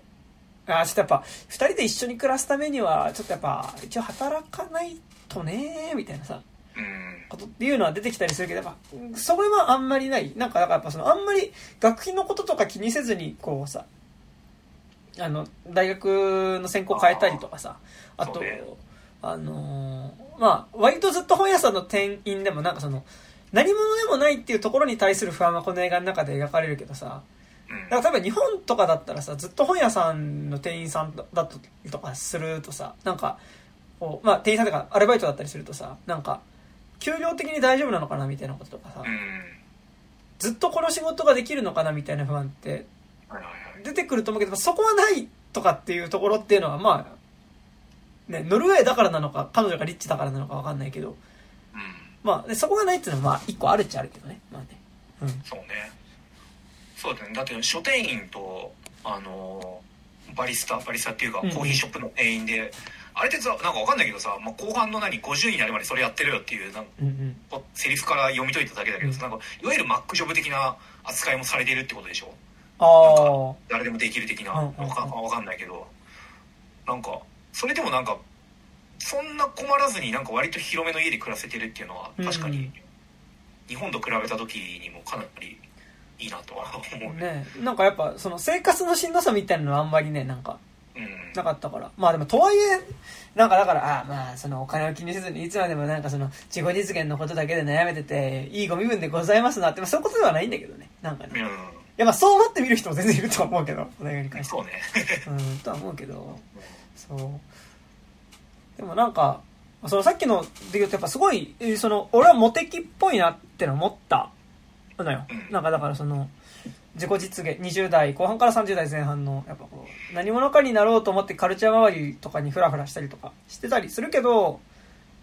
カルチャー周りにフラフラしてたりとかある種ちょっとそのクリエイティブな場所とかにいるような人と付き合ってみたりとかするけどうん。なんか結果としてそれによって何者でもない自分自身とかが際立ってきちゃってなんかそれを直視したくないからそれと別れるみたいなこととかさ。うん。なんかそういうのとかってまあなんとなくちょっとこうモテ期とかねなんかそういうのを思い出しながら見たりとかしてたんですけどでもなんかやっぱモテ期とやっぱ圧倒的に違うのってやっぱりそのあのいつ母親になるのっていう問いかけが向けられるか向けられないか。うん。てかなんかそのやっぱこう20代から30代になるっていう時にやっぱ母親になるっていう選択肢がやっぱあってで何者でもない彼女に突きつけられるある種のなんかもうそろそろちゃんとしなさいみたいなことでなんかこうなんかモラトリアムの中にいる彼女に突きつけられる社会性みたいなところの一つとしてやっぱ母親になるっていうことがやっぱこう絶えず提示され続けるっていうこと。っていうのがやっぱ結構それが決定的にその男主人公のモテ期とは違う部分だなっていううん。のは、まあすごい思った部分で。なんかさっき結構やっぱ話してるとさなんかやっぱそのアクセルうんとユリアの関係の中でやっぱりその結構やっぱユリアがアクセルを振り回してるところって結構あるよねみたいなのはちょっと割とそういう感じのテンションで喋ってたんですけどでもなんかやっぱりそのユリアとアクセルの側の話の中で結構やっぱアクセル側からユリアにこう突きつけてた負荷っていうのはやっぱりその母親になってくれないかっていうことをさこうアクセルからその可能性を提示されるっていうことがやっぱこうユリアにとってまあものすごいプレッシャーであったっていうのはさまあなんか実はそこすごいこうアクセルとこう付き合っていく中でユリアが多分しんどかった部分ってそこだよねっていうのが結構やっぱ思いながら見てた部分。では、うん、あってなんかやっぱ結構印象に残ってるのがその第2章かあのなんか様々な人たちってさはい。第2章かあの3章最初かな？あ第1章だ。第1章か。あのアクセルの実家っていうかおじさんおじさん兄弟の家行くとこだから親戚が全員集まったパーティーってさ、はいはいはい。まあもう地獄のようだね。え。あのーあれですけどね。あ、ず全全然あの余談ですけど、すごい、あの、上田めっちゃサマー坊主推しでしたよ。ーあそうなんだあサマーバズの場所かそあれえいまだにそうなんだう。そう。上田サマー坊主推しと、あと、木更木駅のロケ地だったから、えなんか木更木、木更木駅と、なんか、サマー坊主が結構競り合ってましたよ。すげえ組み合わせだ え木更木駅のあの木更木駅があるってこと？で、なんか、木更木駅の、まあ、だからその、あれほら、一応その、静岡、新静岡うん。から乗り込んでって話だから、一応なんか物語上、まあ、静岡から始まってるけど、まあ、その、撮影で使った路線は、えーっと、長野の電車らしくて、なんか、あの、木更、なんか一日定期券がなんか木更木駅行きみたいな定期券になったりとか。えしてるのを売ってたりとかしてましたよ。はい。もう余談です。あの、すごい今、親戚が集まってっていうところでちょっとサマーウォーズを思い出して今ちょっと入れてみました。はい。で、話戻りますけど、えっと、なんかそこの中その親戚大集合みたいな時にさ、あのーまあ、子供連れてきてる子とかもいて、なんかやっぱそこでその子供うんぬんみたいな話にね、あの夜、ゆあのーアクセルとなった時にさ、あの、やっぱ、いや、結構知らないなと思ったけど、アクセルがさ、あの、まあちょっと、まあ子供欲しいと思ってる、まあ子供はま欲しいっちゃ欲しいよ、みたいな話をしててさ、あの、え、それをちょっと私に言わないで、みたいなことをやっぱユリアが言ってて、で、その、いや、私は、あの、い私もいつか子供欲しいと思ってるけど、その、まあ今は、そのタイミングじゃないし、みたいなことを言うと、え、じゃあ、え、何？みたいな、なんかその、何か、あの、じゃあ君早く何かやりたいことやったらいいじゃん、みたいな。うんあの、なんか君はなんかその、なんか何かやりたいことがあるから子供作らないみたいなことを言ってるけど、なんか、あの、君はじゃあ一体何がやりたいんだみたいな。うんそんで、お、君はコンセプトがずれてるって言ってるね。あ ねえ、なんかその、まあだからそのアクセルとしてはなんかそのみんな子供を産むっていうのは、なんかこうこうこういう、その、ことが、えなんか、この仕事をやり終えたからとか、こういう自分になったから子供を産むとかじゃなくて、なんか自然とみんななんか成り行きで子供ができて、その、うんそういう自分の人生のステ、なんかこう、何をやってる時とか関係なしに自然と親になっていくもんじゃないかみたいなことを言うんだけど、やっぱ結構、その直前でさ、なんかやっぱその、あの、いや、じゃあ何か、何かをしてから子供を産むって言ってるけど、うん、その、じゃあ君は今一体何がしたいんだっていうさ、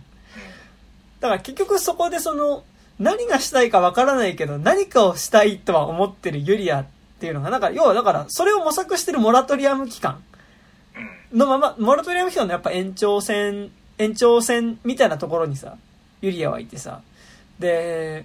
何がしたいかわからないけど、何者かになりたいけど、何者でもないっていうことに対する苛立ちとか焦りみたいなことは、彼女自身が一番こう、自覚してるのに、やっぱそこに対して、やっぱりその、もうなんかフラフラしてないで、なんかちゃんとしなさいっていう時に多分こう求められる社会性の形がやっぱ母親であるっていうことのうん結構グロテスクさっていうか、そうねはなんかやっぱ結構ある。で、なんかその、何者でもないけど何者かになりたいっていう形でフラフラ漂ってるっていう意味ではやっぱ結構モテ期のゆきおくんとユリアって近い気はするけど、やっぱそこでの何者でもないっていうところに対する、なんかもうそのフラフラするのやめて何、なんかちゃんとしなさいっていう時のちゃんとっていうところの中に、母親っていうものがあるっていうのは結構やっぱしんどいというか、なんかそれって結構さ、なんかなんだろう、要は男性で言ったらさ、なんかなんだろう、その、フラフラしてないでちゃんとしなさいってさ、なんかその、就職しなさいとかさ、あと、まあなんか誰がいい人見つけて結婚しなさいっていうことになるのかもしれないけどさ、でもそれと母親になれっていうことってちょっとやっぱ意味合いとして違うというかさ、うん。なんかやっぱ、ちょっとこう、それによって、こう、逃れられなくなってしまう感じっていうかさ、そうね。うん、でもさなんかあの日本と全然違うなと思ったのはさ、うんうん。この二人多分結婚はしてないじゃん。はいはいはいはい。あなんか日本だったらあそこになんかまずそろそろ結婚かなとかなんかそっちが先に行ああってた、とうん思うね、うんうんうん。でもなんか別にそのなんだろうあのけ何婚姻関係じゃなくても、はいはいはい。なんかこのパートナーシップでなんかそのまあそれも一長一短だけど、うん。なんかその子供を作るか作らないかの議論ができるっていう感じはなんか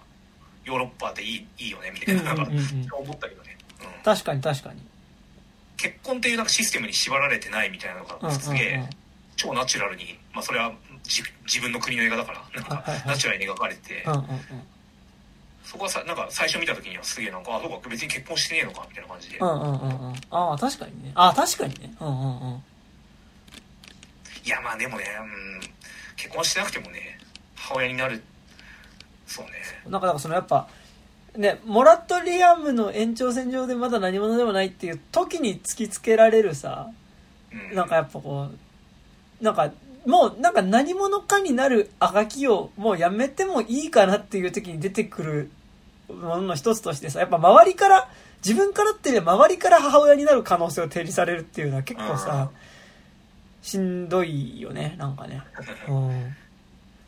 なんかあれだねそろなんかサマーウォーズ1回しか見たことないけどそろそろ見返す時期なのかもしれないって思ってきてやりますか？今度サマーウォーズ会やりますか？夏だしサマーウォーズ。会やるかいいよ。サマーウォーズ俺初めて見た時にさあのばあちゃんに対する怒りがすごすぎてさ、うんうんその他の細かなディティールとかなんかちゃんと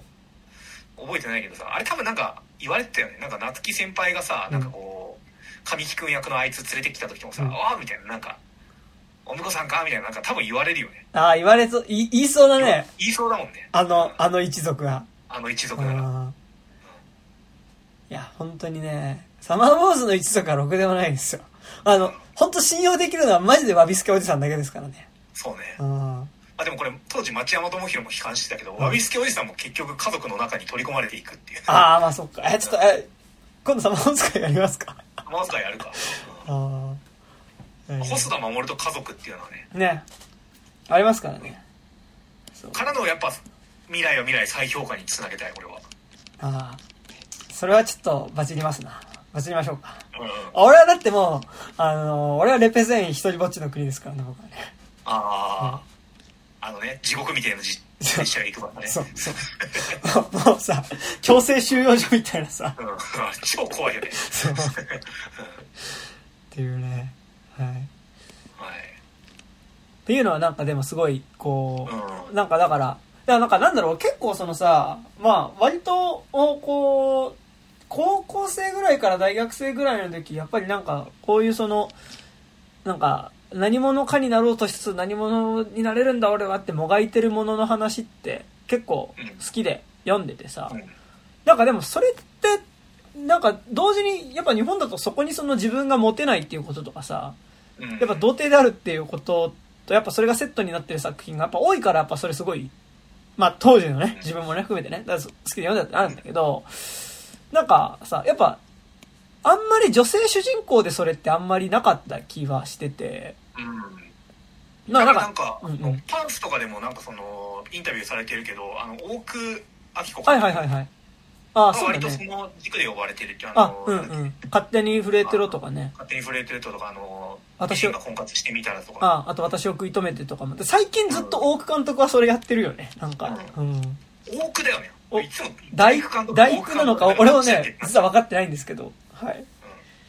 とか、まあ、あと、まあ、元谷由紀子とかはいはいはいはいも、まあ、若干その感じはあるんですよね。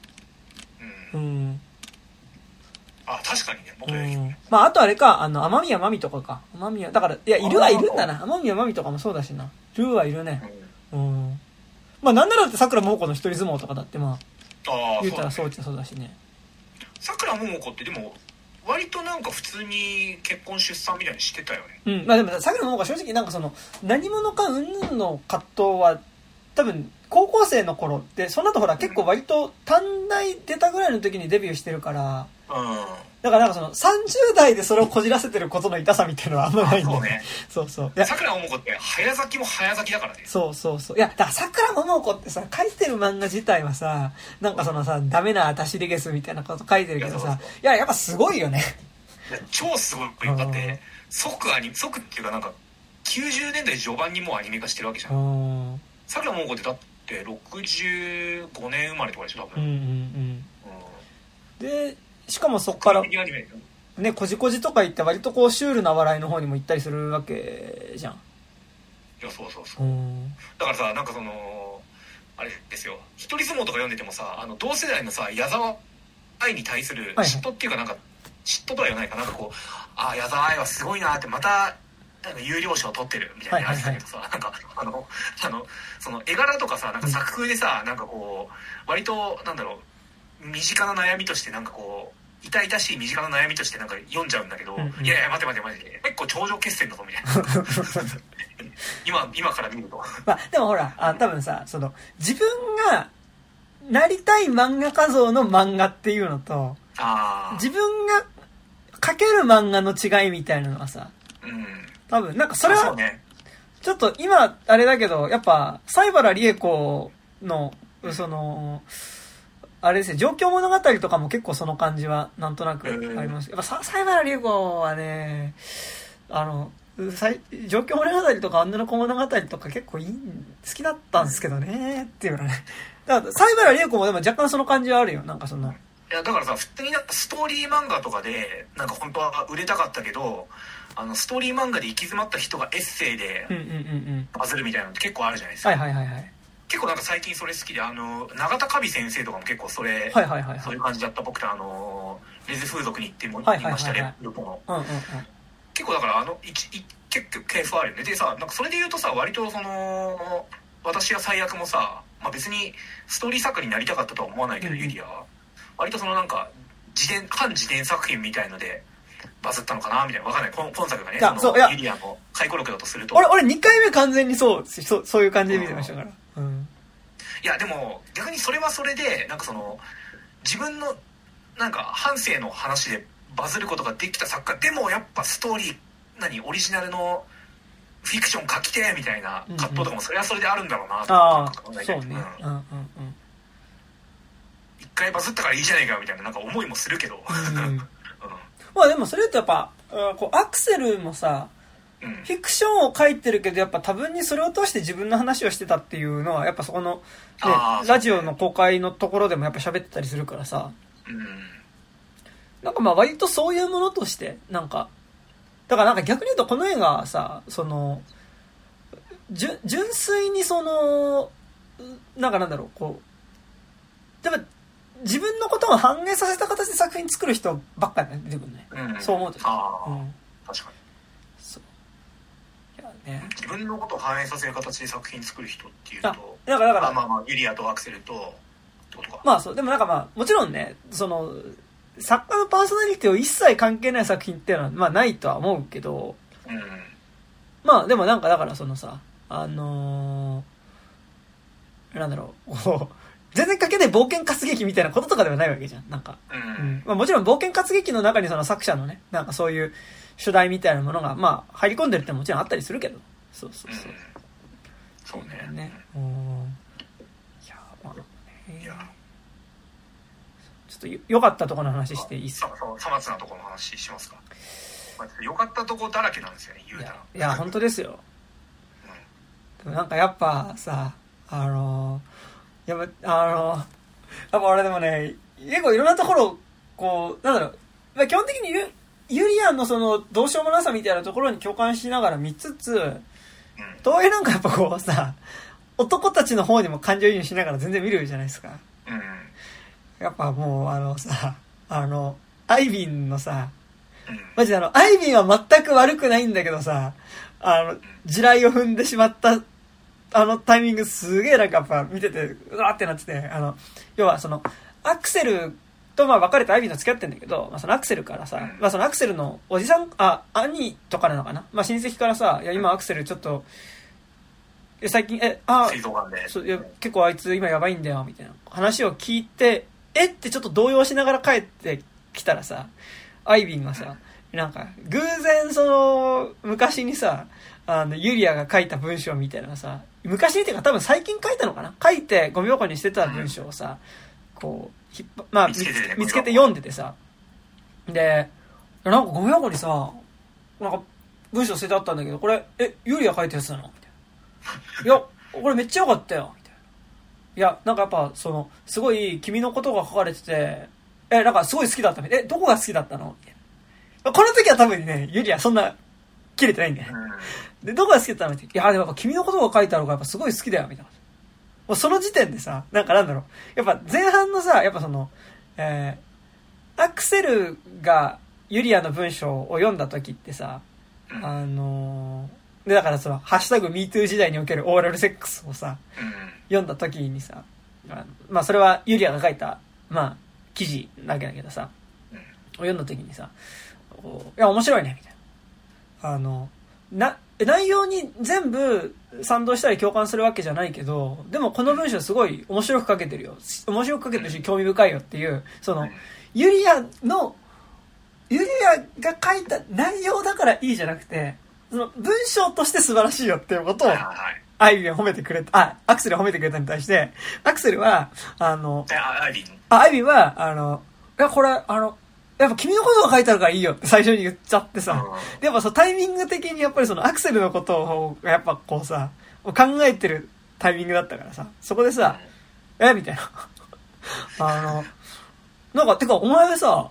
そうなんか、最近、え、なんか小説とか読むようなか、え、え、え、な、何が良かったの？みたいな。いや、なんか、いや、だからさ、あの、え、で、私のことが書いてあるから良かったって話なの？いや、え、じゃなくて、なんかあの、すあの、文章もすごい繊細だし、なんかすごい、よ、良かった、みたいな。あー、みたいな。いや、なんか、お前、え、なんか、小説とか読む感じだったっけ？みたいな。なんか何急になんか、えそれなんか私としては全然その文章全然ダメなんだけど、な。なんか、なんいや、え、なんか、すごい、え、ちょっと一旦落ち着こう。みたいな。一旦落ち着こう。みたいな。落ち着く？おめえは落ち着いて50になるまで声入れてろっていうさ、その流れになるんだけどさ、なんかやっぱ、こう、あそこの、やっぱり、あそこは結構なんかさっきの話じゃないけど、やっぱその、あ、ユリアンがアクセルに求めるものとアイビンに求めることの違いとさ、うんやっぱりその、その時の自分が求めてるものによって、やっぱりこう、アイビンですらやっぱといることにすら苛立ちを覚えてしまうっていうさ。だからその、うんもちろん、アイビン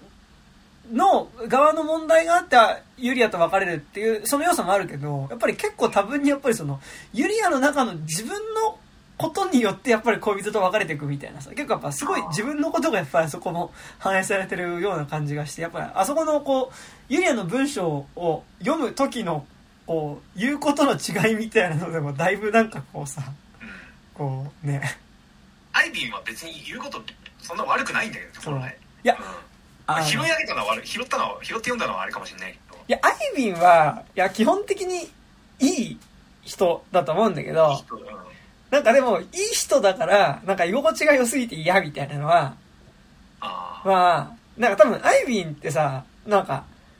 こう、よく言えば相手に合わせられる。なんか、なんだろう、うん合わせられるっていうか、なんか、100%で相手の考え方に合わせられる人っていうかさ、うんなんかその、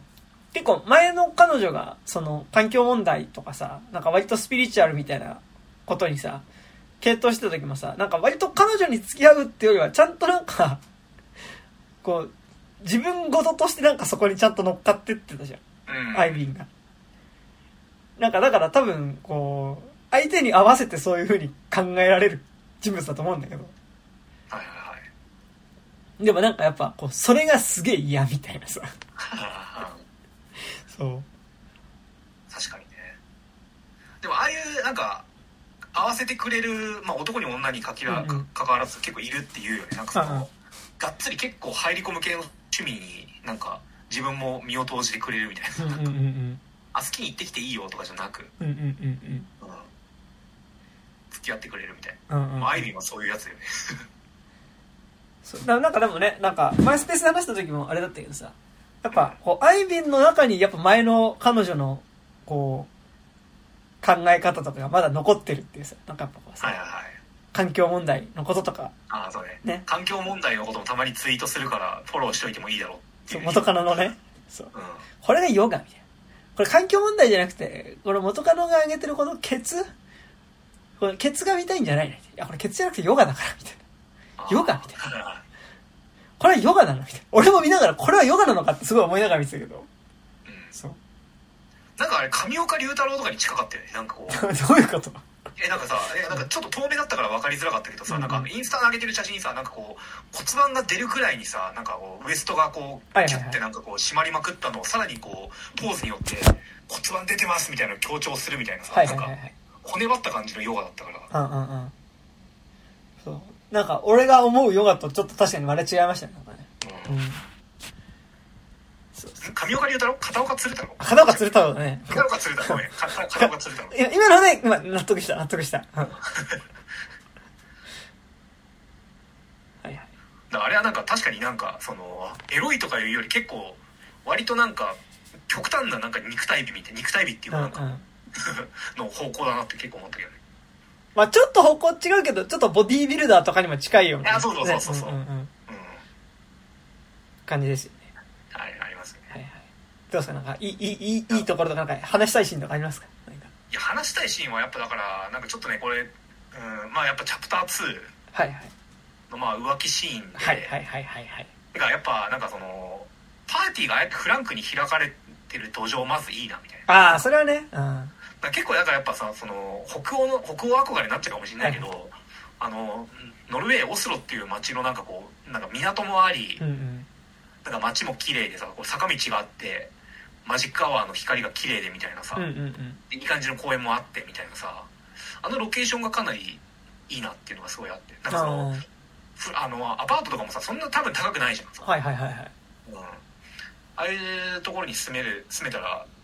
いいんだろうなっていうのがすごいあって でやっぱパーティーパーティーシーンですよはいはいはいそ。こでフラッとやってるパーティーに入り込めちゃうこと自体もなんかいいしうんうん。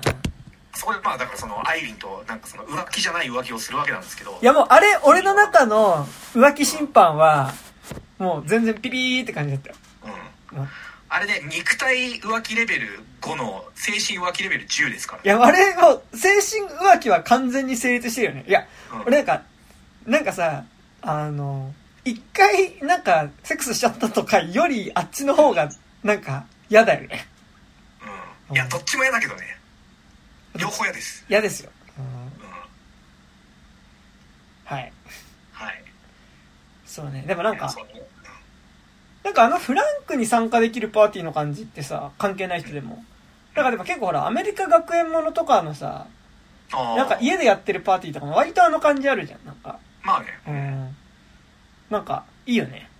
いいよねま欧米圏のやつなのまあ、いいよねっつって、じゃあ、お前その場にいたら入れんのかって言われたらちょっとわかんないんだけど。てかやっぱなんかさ家でもさ結構比較的爆音音楽流してんじゃんこいつ。あ、うんうんうん。なんかまあ後半のあのママジックマッシュルームパーティーの時もそうだったけど、はい。はいなんかそういう細かなところからさやっぱなんかなんかなんかやっぱ基本豊かな感じすんなみたいな。あそんな金何高所得じゃない人でもなんか楽しげに生きてるなっていう感じうんうんうん。がひしひしと伝わってきてすげえ羨ましかっあ、いいですね。いや、なんかだから、その、ストゼロとかじゃないわけじゃないですか。なんかその、たああ、うん。飲むのもね,、うん、ね、そう。いやでに第2章ですよ。はいはい。やっぱなんかすげえ俺なんかディティールですげえ良かったのが、うん。なんかあの2人がこうさなんかこう最初は普通にメインフロアのソファーとかで話してんだけど、はいはい。なんか2人っきりになるためになんかあの荷物置き場になってるはいはいはいベッドルームではいはいはい。あの客たちの荷物に混じって喋ってるみたいな、はいはいはい。でだんだんさなんかこうベッドのその上にさ寝っ転がっちゃってるからさ、はいはい。なんかこうだんだん誰かの荷物がケツの下に敷かれるようになってって、はいはい。そこになんかその荷物を取りに来る人がたまに入ってくるみたいな、はいはいはい。いやあれいいよねいやーで、なんかそのたんびにさ、なんかちょっと微妙に近づいてたさ、二人のこう距離感みたいな、ちょっと一瞬離れるみたいなさ、うんごめんごめんごめんみたいなうん。じゃあ、何やってんのっていうね。うん。なんか、と当事者だったらドキドキするんだろうけど、なんかされてる側だったら死ぬよなっていう出来事ですよね、あれはね。されてる側か、まあ、ユリアはなんかその突発的に来た人だからいいけどなんかちょっと気になってる女の子が自分も参加してるパーティーで他の男とあれやってたらもう俺立ち直れなくなるかもしれない、あー。うん。いや、でもなんかね、なんか大学入学してすぐの新刊合宿の頃とかって、うん、多分俺があ同じ会場にいながら、俺がなんかバカみたいにゲラゲラしてる裏で多分あれは行われていたようなことですよ、多分。いやうん。ありますね。はい。いや結構ありますよ、はい。なんならちょっと気になってた子が別の男と他の部屋に消えていくのを俺なんか見たことあるような気するわなんか具体的に思い出せないけど、はいはい。うん、まあ、また大学の新刊っていうのはまたちょっとね、なんかまあ割と、まあまあちょっとねなんか ちょっとちょっと違ったわ。今自分で言っといたらあれだけど、ちょっと違うわ。うん。いやだから日本におけるそういうパーティーの場ってさ大学の新刊か大学の合宿くらいしかないじゃんあんまあんま思い浮かべないじゃんそう、しかもなんか大学の合宿とか結構ちょっとやばい匂いもするしな、そういうのな、なんかな。多少ね。ああまあね、うん数振り的なうん。やつとかもねそうなんですよね。うん、うん、カジュアルにああいうこと。免免免許制だよねもう、うん大人になってからじゃないとやっちゃダメみたいピピーって、そうな。ピピそういうね。あ、だから、ないよね。なんか、ああいうそのパーティーに偶然みたいなさ。まあ、あと、結婚式の二次会とか、あるとしたら。あああんま行ったことないなまあ、じゃあ結構、なんか、遊んでる人だったらあるのかもね。なんか、知らない人の花見に偶然行っちゃうとかさ。なんだそれなんか気づいたら知らない人の花見に混じっちゃってて、みたいなさ。ああなんかたまにコミュ力鬼みたいな人とかさ、結構そういう話あるじゃん。いや、うんなんかよくわかんないんだけど、花見一緒に行くことになって、みたいな。えみたいな。ど、どういうことみたいなさ。まあだから一人でバーとかに行ける人はそうだよね多分なあ、そうそうそうそう。ってのありますよね。そうですねうん。はどうしてもやっぱなんかその盛り場の前でうろうろした結果帰るタイプの人間なんで、いはいはいなんか。いやでも俺が言ったら変な感じになっちゃうからなんか誰か声かけてくんないかなって違うっつってねもう誰も声かけてくんないからそのまま帰ってうん。なんかチンコ触って寝るみたいなまあ、基本的にはウォールフラワーですからね。ウォールフラワー、まあまあ、あるいは福光茂之みたいなね。僕の人生であれですからねあの妻が出てこなかったバージョンの福光茂之の人生を俺歩んでますからね割と俺の周りそのそういうタイプの人多いんですけど。妻がいなかったバージョンの福光茂之じゃん俺らみたいな。やばいね。それやばいっすね。うん。あなんか福ー光茂之のなんか漫画でなんかあのーなんだっけあの今さあのあの息子2人と奥さんいるじゃないですか、はいはいはい。その人。なんかこうふとした瞬間に「うわ家に女がいる!」みたいななんかあ子供もいるみたいにさ「なんだこれは!」みたいになんかなる瞬間があるんですけど、はいはい。福光茂之がね、そう、うん。それの俺逆バージョンだみたいななんか家に女いねえみたいな。子供い子供いなないいみたいな。福光茂之と俺でデビッド・リンチの作品をやるとちょうどいいみたいな。あー。マルコランドドライブみたいな。はいはい。いや、でもまあ。福、光茂之の妄想が俺で俺の妄想が福光茂之みたいまあ結構ね、リンチってそういう感じですからね、なんかね。なあの、撮り方がスピなんかこう精神世界なだけであって、結構怒ってることはものすごい卑近ですからね、あれね。うんそうそうそう、うんリンチで言うとさあのーアクセルがさリンチ映画めっちゃ見てるっていう時に何をよく特に見なんか特に見てたのか鬼リピして見てたのが気になるよね。いや、でもなんか、はい、まあでもベタだけど、イレーザーヘッドとかめっちゃ見てそうだよね。あー。あまあね、まあ、作家性とかもあるけど。レーザーヘッドとまストレートストレーリーとかも見てるよね。ああ、俺、イレーザーヘッドマルホランドドライブだと思うな。あうあベタに、ん。うん。あもしくはツインピークス一気見とかね、ああ。でもほら、あれ最初と最後だけだから、実質。うん、あまあね途中マークフロストだから、あれ。はいはいそうそうそ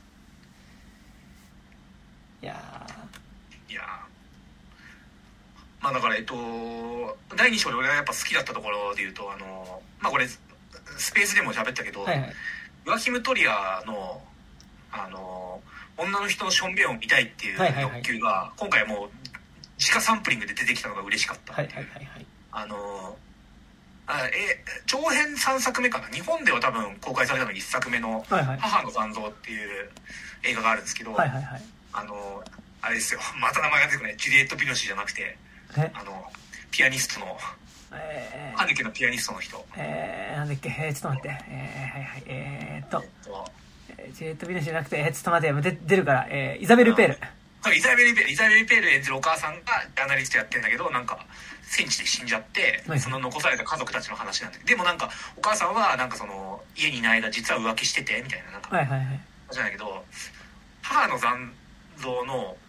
なんかメインの話すっかり忘れちゃったんだけど、なんかね後半そのその息子役の長男かなんかが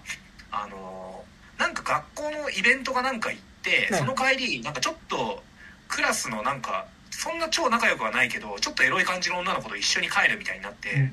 夜の街を2人で歩いて帰るんですけどその途中でなんかその女の子がちょっとおしっこしたくなったからちょっとかあの車の陰でしてくるねっつって、はいなんかそれを待ってるみたいなシーンなんですけどそしたらなんかあの車の陰でして姿は見えないんだけどちょっと坂道になっててしょんべんがこっちの方まで流れてくるっていうシーンがあってはいはい。そこがめちゃくちゃ俺印象に残っててなんかこうあのうんヨアヒム・トリアなんかとんでもない変態だなと思ったんだけど今作二人のなんか性癖をちょっと話し合おうよみたいなさなんか汗の匂いを嗅ぐのが好きっつってそういうあなたはいや違う違う、あれだよ。朝の家じゃなくて、あの、私は慣れてるチンコが好きって言うんだよ。あそうだそうそうだ。泣いてるチンポを自分の力で大きくしてあげるなんかそう。するのがいいのかな好き。好きみたいなおいおいみたいな。おいおい俺はそんな秘密の打ち上げ話しようって。いや、俺は、あの、俺が知ってる、その、土地のなんか不正売買の話とかをしようとしてたんだけどな。何急にエロいこと言い出してるんだい君はみたいなさ。もう、みたいな。私も言ったんだからあなたも言ってよみたいなさ。で耳打ちするんですけどあそこでなんかしょんべん見てんだよみたいな多分言ったんでしょうね で、お互いのね、おしっこしてるところ見せ合うっていうね。あそこでなんかもうあれですよあのヨアヒム・トリアーがなんかまあかやっぱ正直になったなみたいな。正直になったなっていうかなんかちゃんと出してきたなみたいなのいやが思いました。ねなんかでもあそこさなんかそういうちょっとこうフェティッシュなシーンでもありつつさうん。なんかやっぱりすごいこう二人がさいやそうそうそうそ親密に近づいてる感じもするしう、うん、あとなんかやっぱちょっと絶妙にかかる音楽とかさとその間にさそのあのユリアが入ったタバコの煙をあの、はいはいはい。えアイビンが吸い込むーアイビンが吸い込むのをスローモーションで撮るみたいなシーンがあるからなんかすごいちょっと絶妙におしゃれなものにも見えつつなんかすごいこう体温を感じる距離の近づき方っていう感じでまあエッチですよね。一番きらめいてる瞬間ですかねうんではあの後のさうん。朝になってさ別れる時のさあのーなんかなこれは浮気？みたいな「いや浮気じゃないよ」みたいな「浮気です」みたいなわ浮気ですわ。俺ね。今俺ね。あのうんこれ浮気？浮気じゃないよ。はあの浮気です。あのユリアと浮気じゃないよ。浮気でです。す浮気です。でアイビンがだからさ浮気じゃないえこれ浮気かなってアイビンが聞くとユリアが浮気じゃないよ。浮気じゃないわ。そこで俺が出てきて浮気ですって。ピシッ感じなんですけど。やっぱなんかあそこで別れる時のさあの、君名前はなんて言うの？って言うとさ、アイビーが来て、ユリアって言ってさ、あ、で、僕の名前はって言うとさ、あ、名前言わないで、あの、SNS で帰って検索しちゃうからって言うんで、別れるっていう、まあ、あそこのね、もう別れ、あそこもすごいいいんですよね。なんかね、だから、やっぱ少なくともあそこではもう終わりのつもりではあったんだよね、だからね、多分ね。一応はね、ううん。再開しちゃうからね。まあ、本当にまさにバッドタイミングとしか言いよいうや、がない。バッドタイミングでしたね、本当にね。うん。いやー、まあ、ときめくシーンですねあそこ。はいやー、ですよ。さあ。あとなんかすげえなんか俺今作屈指のやっぱすげえ好きなシーンがあのこれガーラさんも最高っつってたけど、うんうん。あのまあし全然違う終盤のあのアクセルの病室のシーンですけど、はいはいはい。あ、なんか2人で添い寝してるみたいなねはい添い寝して話してる時にあの腰に手回してたアクセルの手が一回ユリアのおっぱいに行くんだけどその手をユリあのユリアがおっぱいからこう離すみたいな、はいはい。あそこはねなんかねなんかもう本質としか言いようがなかったいやー、やっぱ、そういうこと？みたいな。やっぱ、あれのおかげでさ、やっぱりこうさ、うん。あの、こう、余命数年の彼と、うん。元彼と私みたいなさ、ところになんか、やっぱこう、しょうもない、こうさ、エロへの執着みたいなのが一瞬出てくるっていうのがさ、うん。やっぱいいですよね。いやしょうもないけどしょうもなくないよあれは全く、なんかこうさ、うん。こう、そこに触れるわけでもなく何もなかったかのようにこう、おっぱいからこう手が離されるっていうさ、すごい、やっぱエロスとタナトスっていう感じでしたね。あれはね。あれ別になんかその元カノとかに関わらずなんか俺あれやられた記憶があるもん。やられたっていうあの跳ね返された記憶 あのそのあのあの体を触っていい関係の人にね。なんかそのからさ、手かけてなんだ？だからまあその恋人とかなんかその、はい。今はそうじゃねえだろ的ななはいはいはいはい。はいみたいはいはい。まあ、なあれすげえ良かったっすねまあね。いいですね、あれはね。うんあの時の表情が変わらないっていうのが、まあいいですよね。うんそうそうそう、んあの、一瞬アイビーはちょっとチラチラ見るんだよね。はいアイビーは結構、う？あれあアクセルじゃなくて？あ、アクセルは結構チラチラ。ああそうねいやだってさその後のさやっぱアクセルの病状がひどくなってうん。生まれた家とか巡るシーンにはさ、うんもうなんかその性欲とか言ってられないぐらいの状態だったじうんゃん、うんうん。いやもうほんとしんどいんだみたいな今みたいな、まあだからやっぱねそう、まあ、あのまだああやってなんかちょっとムラムラできてた時期がうん。まだ良かったなみたいなのがすごいねうん。なんか病気病気を考えた時になんかすごい辛くて、まあでもなんかあそこのさ、その、ラジオのシーンとかでもそうだけどさ、うんうん。なんかやっぱこう、やっぱ、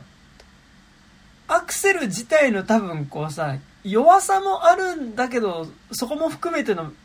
人としての魅力みたいなのはさ、うん。なんか結構やっぱすごい伝わってくるというかさ、なんか多分、うん。ものすごい暴力的な漫画を描いてる、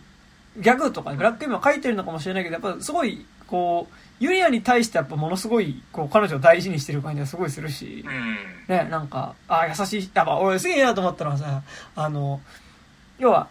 ユリアのお父さん、ユリアとお父さんの関係がそんなに良くなくてさ、うん。なんかその、ユリアは多分ずっとそのお父さんになんとか認めてほしいとか愛されたいっていう気持ちが未だにあるけど、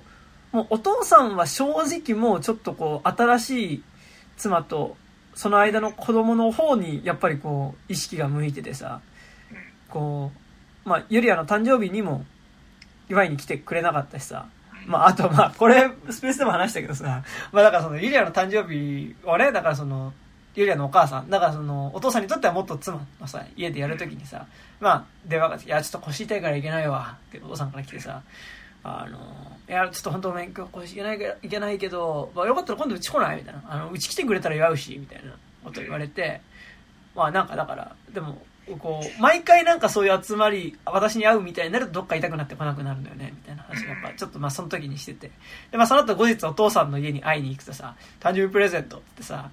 まあなんかスポーツウェアをもらうわけ。なんか、ああ、ありがとう、みたいな。でもこれでね、なんか私も最近運動不足だからもらったスポーツウェアでちょっとウォーキングとかするわ、みたいな話してるとさ、そこにその、もうだから今の妻との間にできた子供が帰ってきて、高校生ぐらいに帰ってきてさ、で、そいつが来てんのがさ、今自分がもらったのとさ、同じさ、スポーツウェア着ててさ、あの、あ、これ、私のために選んだやつじゃねえなっていうのがさ、そこで出てくるっていう、なんかやっぱ、あの、こうさ、そこに対して言及はされないけどさ、あってなるところからの流れでのさ、あの、まあ、お父さんの方は、だから今の娘の方の話ばっかずっとしててさ、いやもうなんかだから、あの子、ほんとサッカー部でキーパーやっててすごいんだよ、みたいな、すごいんだよ。今度、一緒に見せてあげたいよね、みたいな。ああ、うん、ちょっと今度タイミングあったら行くわ、みたいな。あの、私の誕生日、祝うからっつって来てるのに、なんかその、なんでそっちの娘の話ばっかするのみたいなさ、感じになってさ。で、まあそこで結構見かねたアクセルがさ、なんかあの、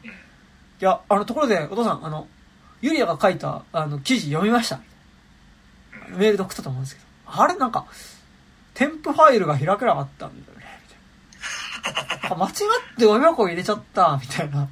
なんかダブルクリックしたら、消えたみたいななんか言うんだよね。いやね、ちょっと、パソコンむずいわ、みたいなさ。じゃあまた今度送るから。なんか、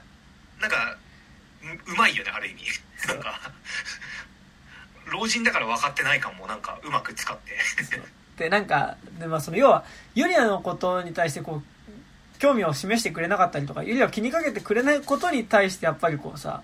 アクセルはちょっとやっぱ、そこで、お父さんに対して結構ちょっと、若干き、怒るじゃないけど、ちょっと詰めるじゃん。その、なんで来ないんすか？みたいな。うん。いや、それはなんか、だってほら、そっちの方って、都心の方ってあれでしょ？なんか、車とか、あのー止めると、あれでしょ？なんか、あのー30分とかで罰金取られるんでしょ？みたいな。いや、あの、有料のところに止めれば全然止められますけどね、みたいなさ。あのでもね、薬飲むとちょっと運転しちゃダメなんだよ。で、なんか、ガーみたいなさ。だから、あそこでなんかやっぱすごいこうさ、あのなんか、ユリアのことを思ってなんかちゃんとこう、怒ってくれるみたいな感じっていうのはすごい、あ、なんか、あ、アクセル、ええやつやなとか思いながら結構見てたんですけど。そう。あそこのお父さんね、なんか、なんかそんなに、えこう、う深く掘り下げられるわけじゃないけど、やっぱりそのマジックマッシュルームでやっぱこうトリップした時もさ、やっぱお父さんの顔面にタンポン、使ったタンポン投げつけるとかさ、なんかやっぱその父親に対するこう複雑な思いみたいなのはずっと描かれてはいるよね、なんかね。う。うんん。そう。そうね。まあメインではないけど、ね、なんかそれはあるっていうね。うん。やっぱあのマジックマッシュルームのシーンのなんか、あの、本当に真相シーンで描いてんだろうな感はすごくて。う。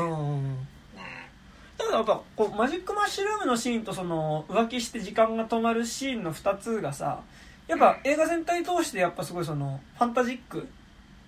なシーンなんか演出としてもちょっと少し地に足がついてないっていうか、まあ、ファンタジックなシーンだけどやっぱそこの中でやっぱりこうより深い心情が描かれるそうそうそう。がうんそうでなんか俺のそのさっきのさそのこれ後年思い返して小説で書いたんじゃねっていう見方だとさなんかやっぱあのまあ河原さんとか含めてスペースで話した時にさその要は浮気のシーン急に幻想的になる浮気のシーン。だその要はえっと朝起きてでアクセルがまあ、起きてきてユリアにコーヒー飲むって聞いて、まあ、ユリアが、ああ、飲むって言って、コーヒーを入れてくれてる時に、そのキッチンにある、その、蛍光灯のスイッチを押した瞬間に、まあ、世界が一時停止して、その中をユリアが走っていって、で、まあ、アイビンと出会って、まあ、二人はキスをして、まあ、抱き合って、うんで、ベンチに座って、まあ、その、登ってくる太陽朝焼けを見る。朝焼けを見て、で、帰ってきた、えっと、ユリアがもう一回その、蛍光灯のスイッチをパチッと押すともう一回また時間が流れ始めるっていう、まあなんかだから、すごい幻想的なシーンなんだけど、あれって実際にあったことだと思うか、なんかその精神、なんかそういうその、精神的なね、描写なのかみたいなのあったけど、だから小説だって思うと、まあなんかすごいわかるかなっていうか、うん。うん。なんかだから俺は、まあ普通に浮気的な行為はあったんだろうなと思うけど、うん。なんかあれ俺もなんか、うんうん。浮気、あのー何？一晩っていうか、うんうん一晩っていうか一日あのーうんうアイビンがバイト終わった後に、バイトって言わないかな、なんか、あの、二人で公園で過ごした時間とか確実にあったんじゃないかなとは思うし、思うんだけど、なんかあの時系列がやっぱ超常的にさ、描かれてるから、うんうんうん。あの、彼女とアイビンだけが体験した一日ってなんか、現実では換算されてないことになっちゃうから、はいはいはいはい。そうそうそう。まあ、まあ、でも俺はあれはあったと思う。うんうんうんうん。あの2人の時間は、はいはいはい。まあ俺もなんか、あの映画の中では精神、なんか、感覚として描かれてはいるけど、まあそれに準ずる出来事はあったんだろう。けど、なんかそれをリアルになんか、そのコーヒーショップに会いに行ってとかっていうよりなんか、ああいう風に描かれた方が、なんか、うんしたことないけど浮気の、なんかこう、うわあい、いや、一緒に相手いるけどでもときめいちゃうねんな、みたいなことはそうなんだろうなってなんかちょっとね、思いましたね。だからあれってなんかさなんかいや現実でさなんかあの恋愛のなんか自分の中のパラメーターがマックスになった瞬間ってああいう風に世界見えると思うんだよ、はいはいはいはい。感覚的には。俺は見えるの、はいはい。だからそれをめちゃくちゃなんかちゃんと描いた結果ああいう何？あのマジックリアリズム的な表現になるっていうのがある,、うんうん。あると思うから、うん、でもこれさパンフを読むとちょうどその章のところのあのストーリー解説のところで、あのえーっと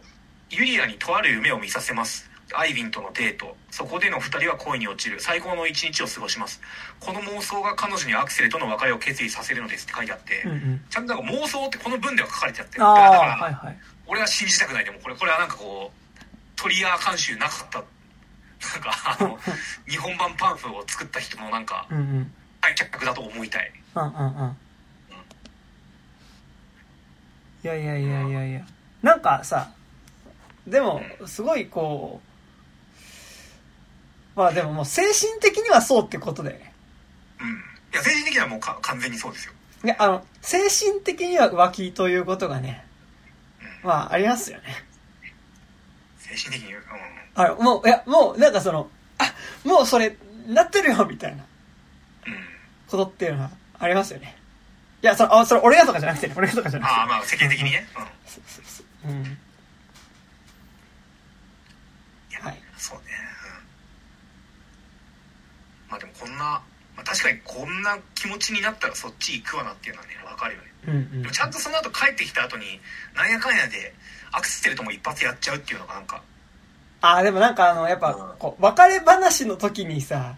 うんなんか、なし崩しで、ああな、いやなんか俺、あの、別れ話してる時にセックスになんかなってく時のさ、うんなんか、あの感じもなんかすごいみ、み、なんかみ、なんかみっともないリアルさがあるなというかさ、うん。あのーなんか、なんとなくキスすするじゃん。アイアイビンが、あアクセルがなんかこうさ、うん。で、なんかああなるみたいなさ、いや、で、やっぱあそこのね、別れのシーンすごいいいのがね、うんあの、いや、俺だから R15 になってると思うんだけど、はいはい。で、なんか結局その、別れ話の果てに、こうさ、こう言葉では結局、